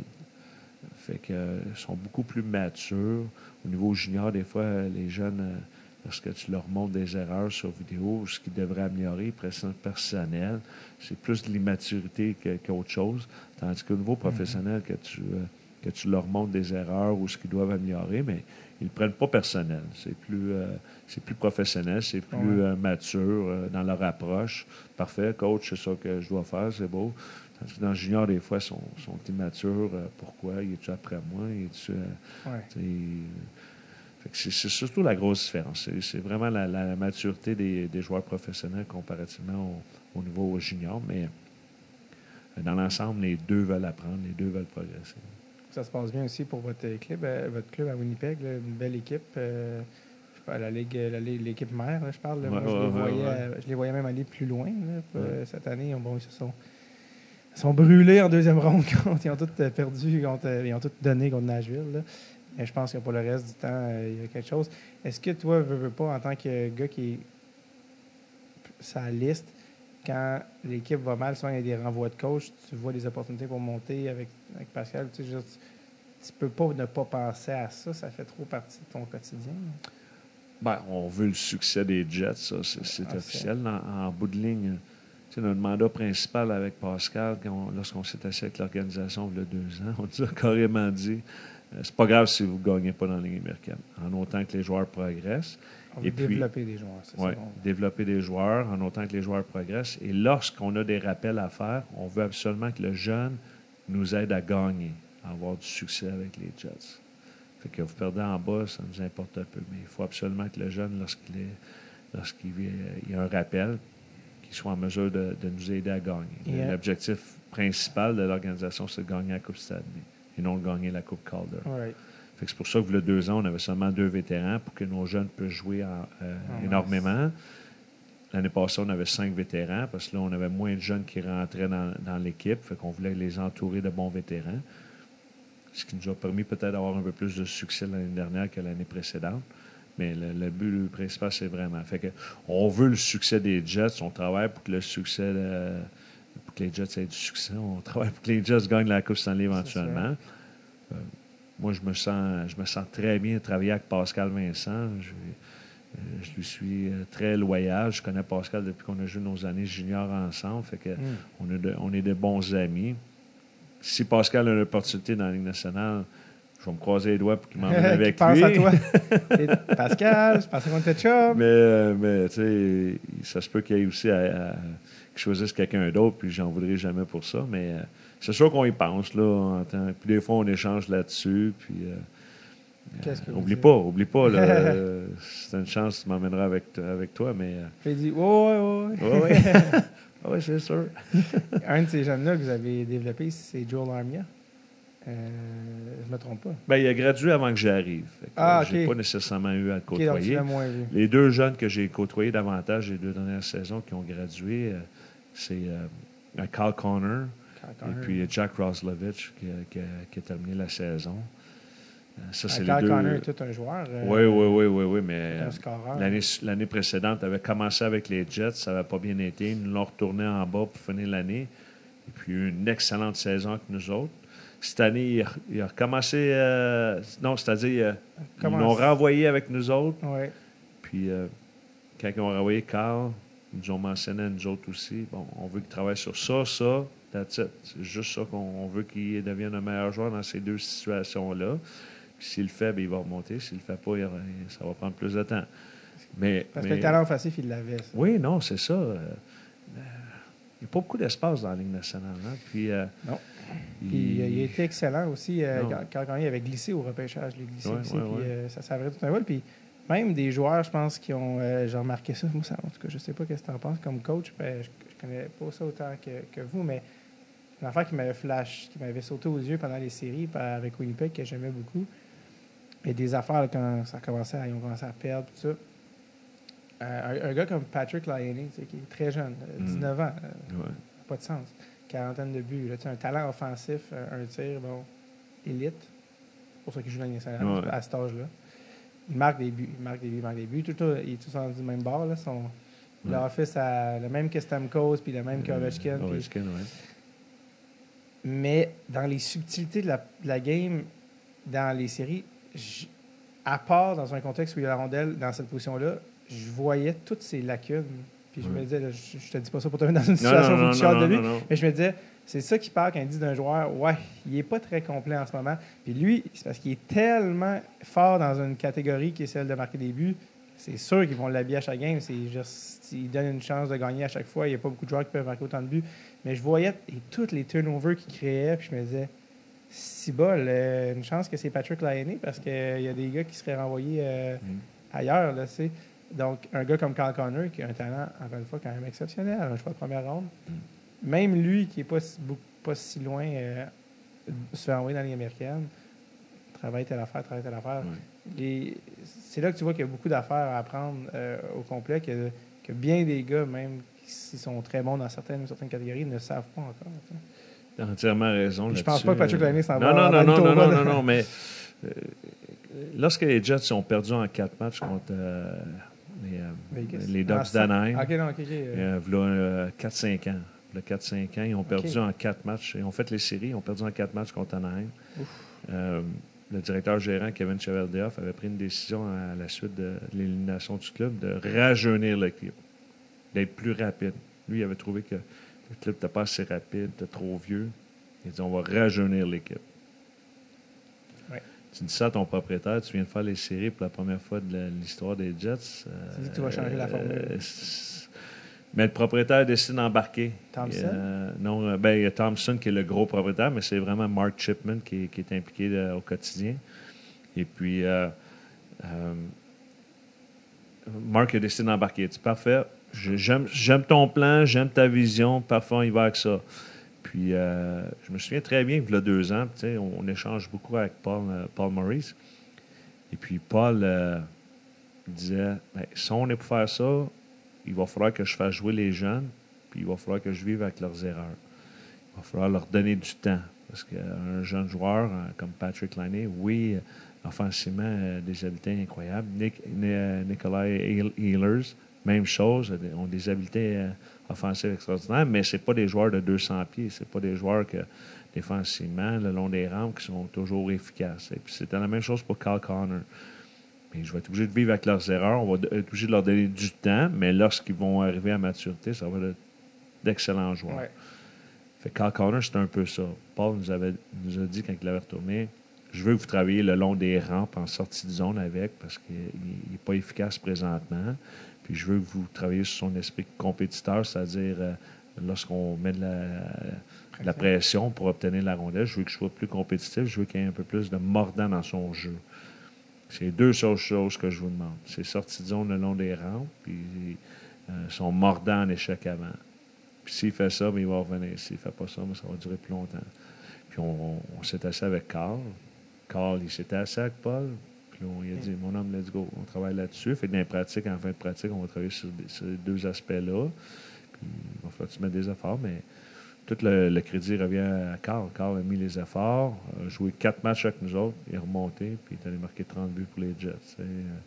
Pas pire. mais Non, c'est ça. Fait que euh, et des fois, il faut leur donner du temps. Euh, ça vient pas naturel. C'est pas tout le monde qui est bon sur 200 pieds. C'est souvent pour ça qu'on voit des gens qui vont dans la ligne américaine pendant un an, deux ans. Euh, Détroit faisait souvent ça à l'époque. Très lentement. Les joueurs Euh, très, très lentement. lentement. Ça pouvait durer cinq ans avec Détroit. Ouais. Mais, mais eux autres, ils voulaient des joueurs bons sur 200 pieds.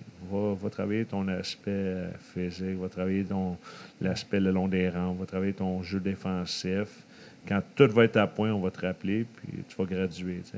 Prenez, des, prenez des Suédois que personne ne connaissait en septième ronde, ça devenait des Oui, oui, c'est ça. Mais les Suédois, je vais, t'avouer honnêtement, là, leur jeu défensif est souvent en avance sur nous autres. Oui. Non, je dirais, c'est c'est des joueurs qui sont très responsables sur 200 pieds. C'est pas nécessairement qu'ils sont. Mais ils travaillent très bien sur 200 pieds. C'est aussi, je pense, une éthique de travail en Oui, général. oui, oui, sûrement. J'entends rarement euh, quel Suédois lâche. Tu ce que? C'est Ouais, vrai ouais, que non, je non. que c'est plus rare Non, que, que tu as des trucs de comportement. Euh, je peux- je t'ai demandé Joel Armia parce que les Canadiens sont allés le chercher tu Ouais, euh, ouais. spécifiquement. Mm. tu sais. Donc, c'était un peu intéressant. Parlant des Canadiens, il y a une affaire que, en tant que coach québécois, t'es pas, euh, c'est sûr que tu n'es pas assez naïf pour pas savoir, mais le, le- le Canadien n'engage que des coachs francophones euh, en chef. C'est une demande du marché qu'on semble comprendre, Mhm. visiblement. Euh, Quoique Scotty Bowman, trouve qu'il faisait pas mal la job. Euh, mais c'est ça, il y a une demande, ils, doivent, ils sentent qu'ils doivent respecter. Même le GM est, est- est francophone. Ouais, ouais, Euh, en tant que coach québécois, tu sais donc que tu as un avantage donné sur euh, le poste je sais que tu dis que peut-être que coach en chef, c'est peut-être pas obligatoire d'être intéressé, mais sachant qu'il y a une destination qui, en plus, ta ville natale, tu l'as dit, tu es un fan né des Canadiens, d'avoir cette opportunité-là où tu as peut-être un edge sur quelqu'un d'autre? Euh, je suis marié à j'ai- j'ai- J'irais n'importe où, mais euh, c'est sûr que le Canadien, c'est toujours attrayant, mais euh, je suis heureux présentement avec l'organisation des Jets. On me traite de façon incroyable. là. True North, qui est vraiment le propriétaire Oui. des, des Jets, et puis du Moose. Que j'ai pas à me plaindre présentement. Euh, L'organisation a du succès. Euh, C'est une très bonne organisation qui me traite très bien. Le Canadien, bon, c'est le fun. Euh, je le fun. euh, je regardais ça un peu de l'extérieur lorsqu'il se cherchait un défenseur pour des un coach Oui, pour les défenseurs. Je regardais ça un peu d'extérieur, mais, Oh, boy. mais euh, T'as-tu appelé Claude? euh, non, non, pas tout, mais on regardait ça, on se dit, ah. mais je suis bien présentement. Je suis surtout bien à travailler avec Pascal. là. Je trouve que ça, c'est important. Mais euh, comme coach des défenseurs, quand une équipe de la qui est canadien cherche un coach des défenseurs, comment tu fais pour appliquer? J'ai j'ai pas- j'ai jamais appliqué pour tout de suite, là, Ok. mais peut-être qu'un jour, je, je, je suis tenté, je suis tenté de savoir comment, pourquoi, puis euh, comment y faire. Est-ce que tu connais Claude Julien? Non, non, non, pas? Puis euh, non, je, je connais pas personne. euh. fait que, Faut que je te trouve des numéros. ouais, c'est ça. non, non, mais on est bien. Je, Situation je- familiale. je dis aux, je dis aux joueurs d'être patients. Il faut que j'apprenne à être patient Ouais. aussi, euh, faire ses preuves. euh, T'as quel âge? 40. à 48 ans. C'est Euh, jeune. Ouais, non, non, pas un entraîneur, c'est jeune encore. Tes deux enfants euh, sont même plus à la maison. tu sais. Ouais, ouais, Non, ouais. mais ils, viennent de quitter la maison. Ouais, c'est euh, ça. Ben, mis dehors, en tout cas. fait que, euh, non, fait- euh, il faut être patient, il faut faire ses preuves, il faut apprendre, puis euh, monter quand on sera prêt. là. Ouais. Tu parlais de tes enfants qui sont, euh, qui sont plus dehors, qui sont plus à la maison. Ta fille est à l'université, ton gars, euh, je sais pas c'est qui ton gars, non, c'est pas vrai. Non, mais ton gars qui, qui fait très bien avec nationale.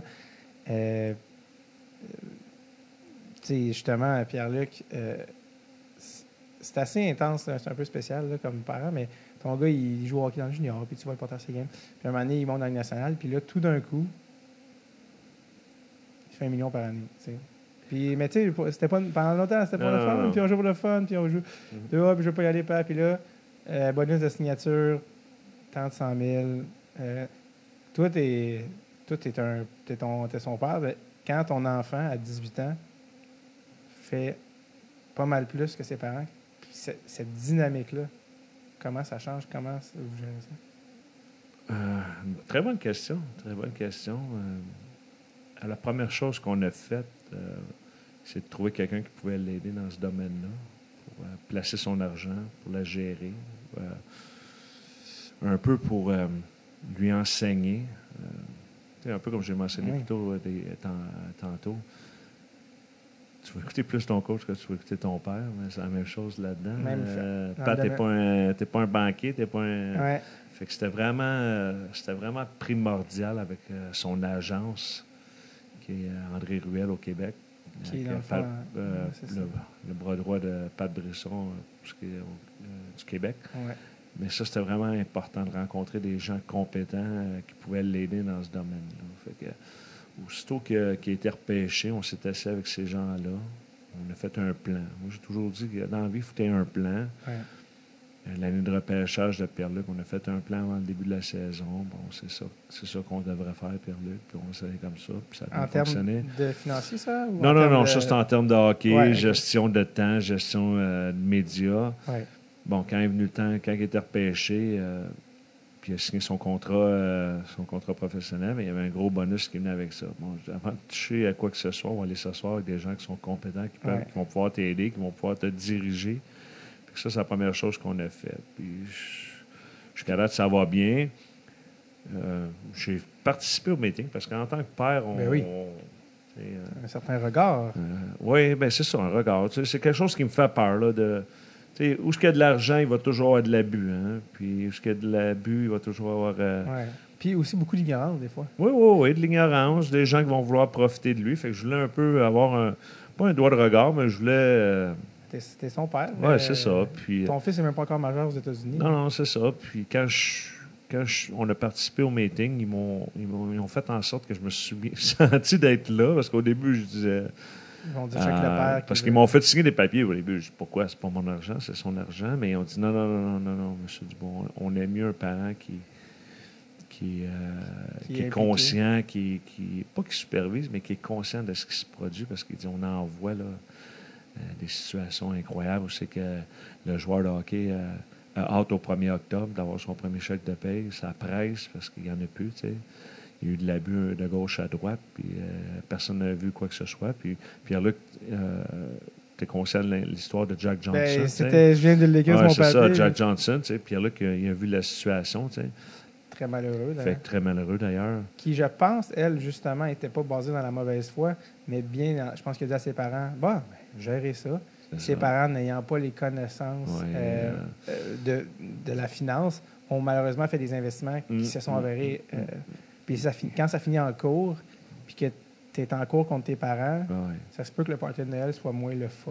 Ah non, en tout cas, ça, je me disais. je- pas sûr, à- pas sûr que j'aurais passé à travers euh, cette, Yes. cette situation-là avec mes parents, mais, mais tout ça pour dire que je pense que ses parents sont devenus aussi son agent, puis en tout cas, peu importe. Là. Euh, mais je voulais avoir un droit de regard, Ouais. voir, euh, fait que, surtout la première année. Je voulais, euh, je voulais avoir un petit peu, euh, voir ce que Pierre-Luc allait faire avec ses dépenses, quoi que ce Ouais. soit. Fait qu'on a fait un plan avec, avec les gens en question, puis à chaque année, on- à chaque été, on se rencontre. On se rencontre, on fait un autre plan pour l'année suivante. Un budget. Oui, oui, c'est ça. C'est carrément un budget. C'est carrément un budget. Comment gérer son argent, comment la dépenser. Puis je dois avouer là, que Pierre-Luc fait, fait bien ça jusqu'à maintenant, fait très attention. Euh, J'ai fait une petite dépense là, à la fin de la saison lorsqu'il a reçu son bonus de, de, de- de 20 buts. Là. Il a- Ouais. Parce qu'il l'a atteint, le 20 but. oui, c'est ça. Puis il y a eu un bon montant euh, là-dessus. Puis il m'a appelé tout de suite après. Il dit Père, qu'est-ce que tu en penses si je fais ça ben, Je dis Pierre-Luc, fais-toi plaisir. Tu as travaillé fort, tu as mis les efforts nécessaires. On a le droit de se récompenser à l'occasion. tu euh, C'était quoi son, c'était quoi son, son jouet? est allé chercher une voiture, Une là, voiture. une voiture de, de luxe. Fait que Dans bon, le euh, Civic usagé. Pas vrai. avec toutes les options. ouais, c'est ça. non, non, mais j'ai dit, tu as le droit de te, te gâter, puis euh, de se faire plaisir. là. Dans la vie, des fois, là, euh, tu peux pas toujours rester sérieux euh, 365 jours par, par année. À un moment donné, tu vas casser. Fait Ouais. euh, Fais-toi plaisir, puis euh, il n'a pas touché à son salaire cette année. Il n'a vraiment pas touché à son salaire. Il a vraiment été... euh, il a vraiment fait attention. Il a vécu ses bonus, puis euh, le reste, il n'a pas touché. Fait que, Très intelligent. c'est ça. Fait que là, cet été, on s'est réassis de nouveau. Euh, bon, on fait quoi avec cet argent-là que tu n'as pas touché? Fait que les gens, c'est des gens compétents, c'est des gens que je fais confiance, mais que je veux continuer à. Euh, même cette année, j'avais dit aux gens, euh, là, ils m'ont appelé, on dit Penses-tu qu'on peut faire un meeting avec Pierre-Luc? Je vais appeler là. Appelez- Pour moi, il faut vous appeler. Ouais. Là. Puis euh, ils m'ont dit Tu vas-tu revenir cet été? Ben, Je pense que Pierre-Luc va peut-être commencer à faire ses affaires tout seul. Puis c'est Pierre-Luc qui m'a appelé. Il dit Non, père, je veux que tu viennes encore cette année au meeting. Bon, parfait, on va y aller. Euh, mais tu sais, je force pas, je force Je pas rien. Je veux que ça vienne de lui. La ligne est mince aussi parce qu'il joue dans la ligne américaine, il fait 75 000. Hmm. Il joue dans la ligne nationale, il fait 10 fois ça. C'est, ouais, un, un, un Ah té- non, non, non. un non, téléphone de différence. Oui, oui, oui. Puis euh, tu me fais rire en mentionnant ça parce que l'année passée, lorsqu'on s'était assis euh, l'été dernier avec, euh, avec euh, les gens en question, là, les impôts puis les finances, on lui avait fait mention dépense pas trop cet hiver si tu fais Columbus parce qu'il n'y a rien qui t'empêche de jouer dans la Ligue américaine à 20 ans. Tu sais. Fais, fais attention. Fait que, oups, c'est vrai. Faire. c'est pas gagné. Non, non. Euh, Est-ce que ça, est-ce que ça, est-ce que tout ça, ça, ça te crée un malaise, tu sais, de, que, ah, tu sais, quand ton gars fait autant d'argent, tu te dis, Colin. Non. t'as- T'as-tu une partie d'ego qui fait. ah, Non, non, pas pantoute. Euh, je suis pas, euh, j'ai pas, euh, pas un écho démesuré. Puis non, euh, je suis content pour lui. Euh, T'es-tu comme euh, j'avais dit, un Jeep rouge, Pierre-Luc? non, pas pantoute, pas pantoute. Moi, je veux qu'il, euh, j'y mentionne souvent, fais attention à ta sœur, là, tu sais, euh, Ouais. ce que tu lui dis ou ce que tu fais, parce qu'elle est quand même encore à l'université, mais, mais même sa sœur est contente pour lui. euh, puis ils ont de belles relations les deux, fait que. Ouais, l'air Je je voudrais pas qu'il y ait de l'animosité ou de la jalousie dans, dans cette relation-là, frère et sœur. Mais de notre côté, non, on est content pour lui. Il a travaillé fort pour avoir son argent, puis c'est à lui. Puis, euh, Ça change pas la relation. non, non, non, non. Mais c'est sûr qu'en entour de nous autres, là, on entend des fois des. euh, tu sais, mon père, je donne un exemple, mon père, quand il s'est acheté sa voiture de luxe, puis euh, mon père, euh, ben voyons, non, il n'y a pas besoin de s'acheter, ça, tu sais. C'est là que j'ai répondu à mon père. Père, le monde dans lequel Pierre-Luc commence sa vie, puis le nôtre, c'est deux réalités bien différentes. là. J'ai dit, il n'y a pas de paiement, ce char. Oui, c'est un char de luxe, mais il n'y aura pas de paiement. Il peut se le permettre. euh, C'est, c'est même, ça coupe, il coupe même pas dans le gras. non, c'est ça. Il n'a même pas utilisé son salaire pour, pour s'acheter cette voiture-là. Fait que oui, pour nous autres, ça semble démesuré. Pour nous autres, ça semble être euh, euh, beaucoup trop, mais on- c'est pas le même monde. là. Et Pierre-Luc, il rentre dans un monde qui est différent du nôtre. Tout ce que je souhaite, puis que je veux de sa part, puis je- on- c'est pas moi qui, qui va lui dire, ça va être sa sœur. pas mal. Reste toi-même. Reste Ouais. toi-même. Tu n'as pas besoin de changer parce que tes, tes états financiers changent là, ou ne sont pas les mêmes que les nôtres. Là. Et ce qui est important, c'est que tu restes la même personne. Puis, comme je te mentionne, si c'est pas moi, c'est sa sœur. Sa sœur a beaucoup de caractère. puis Ouais. Elle ne gênera pas pour remettre son petit frère euh, sur la, bonne route. Donner l'heure juste. Oui, Est-ce que des fois, tu as peur qu'il change? Avec... Parce que là, il est encore jeune. Mais tu oui, oui. dis- Ben, oui ça, ça nous inquiète toujours un peu. Mais euh, je pense que présentement, ça va bien. Comment euh, comment tu avais vécu, c'est une affaire qu'on a parlé avec euh, Pierre-Luc, le, le- le fameux repêchage, troisième overall, Columbus. Ils vont prendre le Finlandais. Oups, Mm. prendront peut-être pas le Finlandais. Oups, Montréal veut monter. Puis ça, c'est le fun. Je te ferai pas répéter ce que Pierre-Luc nous a dit, mais bon, il était, il était très au courant là, avec son agent que Montréal essayait de monter. Mm. ça, a été confirmé par, par Montréal bien, après. Puis euh, finalement, le Columbus tenait à, à Pierre-Luc. Ils l'ont eu. Des fois, tu- est-ce que tu remercies le ciel que Pierre-Luc joue pas à Montréal? Ça nous Moi, faisait- oui. oui, non, non, Moi, mais ça nous faisait peur en tant que parents euh, Oui. de vivre avec cette pression-là d'être le troisième choix over, euh, au total, qui vient à Montréal, québécois, francophone, euh, les euh, attentes qu'il aurait eues envers lui. Euh, je ne sais pas ce qu'il aurait été obligé de donner comme, comme échange là, pour aller le chercher, mais tu sais, il aurait été obligé de donner quelque chose. Ouais. Ben, ça impliquait Souban. Ben, c'était la rumeur, je me Ouais. disais. Tabarouette, Subban qui est adulé comme euh, Guy Lafleur pouvait l'être à l'époque Ouais. à Montréal, puis on donne, on donne Subban pour aller chercher Pierre-Luc, troisième. Hey! Euh, je vais te dire honn- honnêtement, j'étais nerveux. puis, euh, je me disais, il va réussir, mais les premières années, je me disais, ouf, ça va être l'enfer. C'est Euh, nécessaire. C'est ça, on va comparer tout le temps. Puis, Columbus. Columbus. non, non, j'étais vraiment nerveux. Puis je regardais Marc Bergevin parce qu'on l'avait en avant de nous autres. puis je le voyais se promener d'une table à l'autre. Puis je me disais, ouf.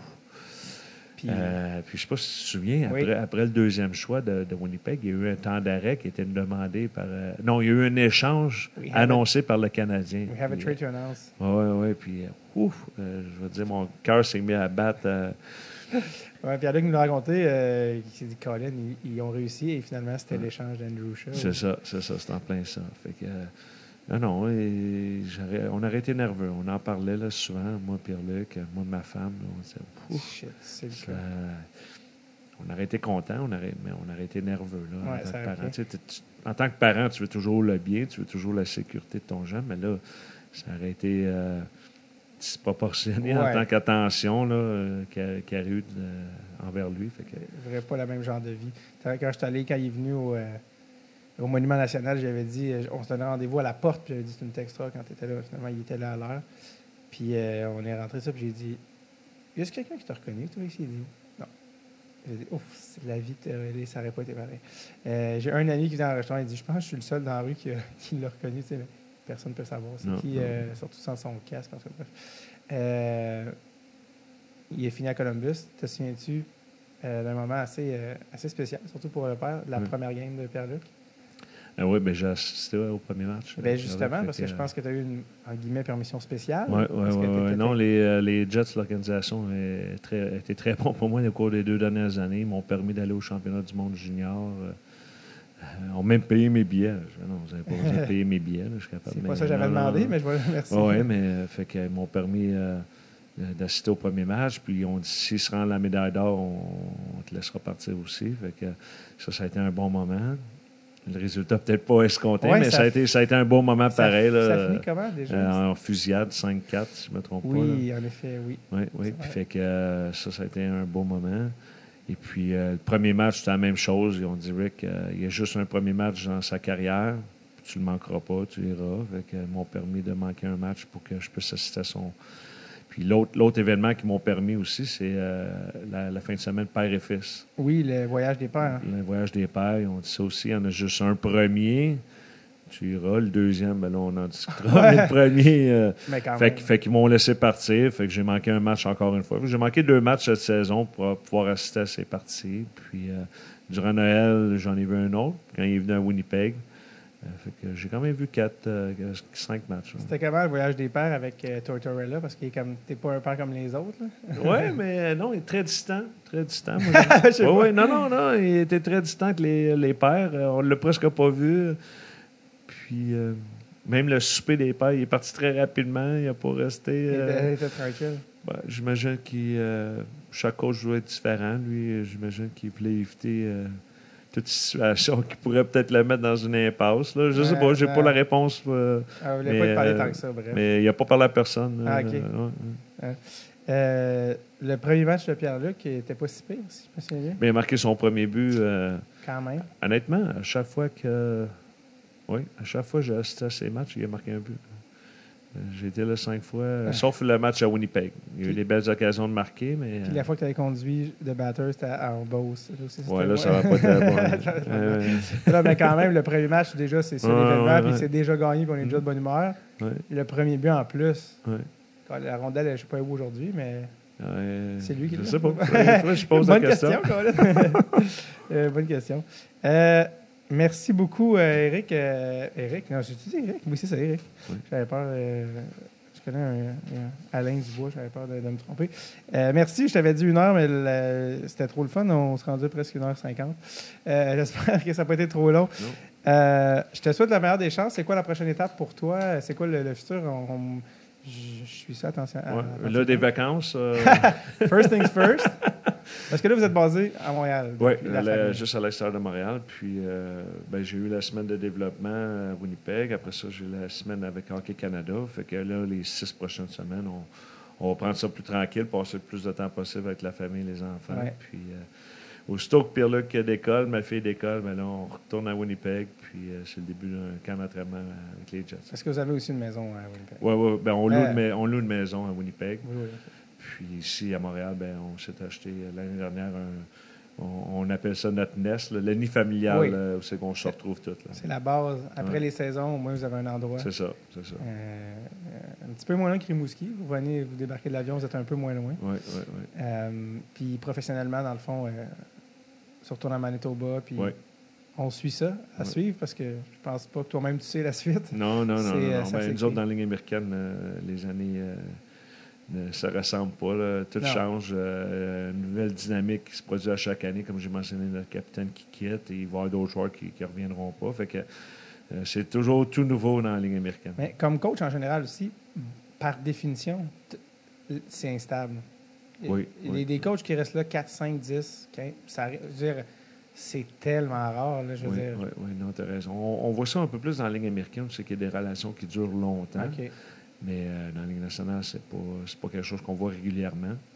Mais euh, euh, le mouvement de joueurs dans la Ligue américaine est incroyable. Je, je disais souvent à mes amis, euh, quand le grand club a, a un rhume, Ouais. en bas, on a une grippe, une grippe ou une pneumonie. Ouais, parce ça. que lorsqu'elle est blessée, là, je, te dis, je te donne un exemple, il y a deux ans, on avait six euh, attaquants qui étaient montés, mais c'est pas tes six euh, pires attaquants, c'est Non. tes six meilleurs. Cette année, nos deux gardiens étaient en haut en même temps.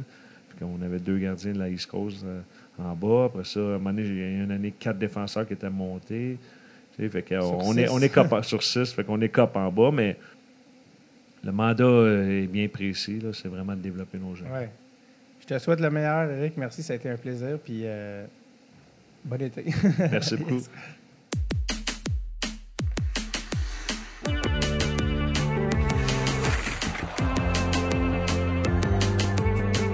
C'était Eric Dubois. Merci beaucoup, Eric, d'être passé au podcast. Euh, superbe rencontre.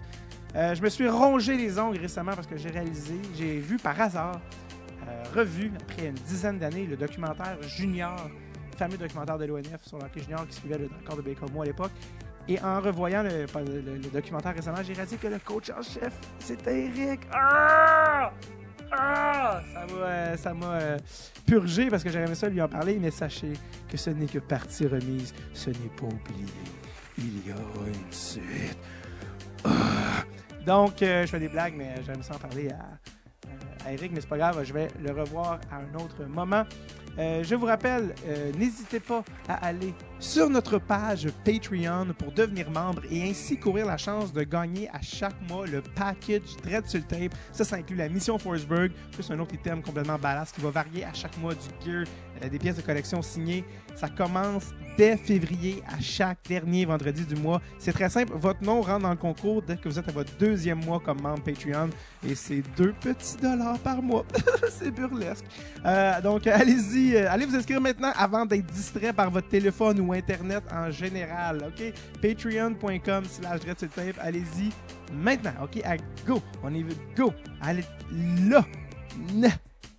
OK, bye.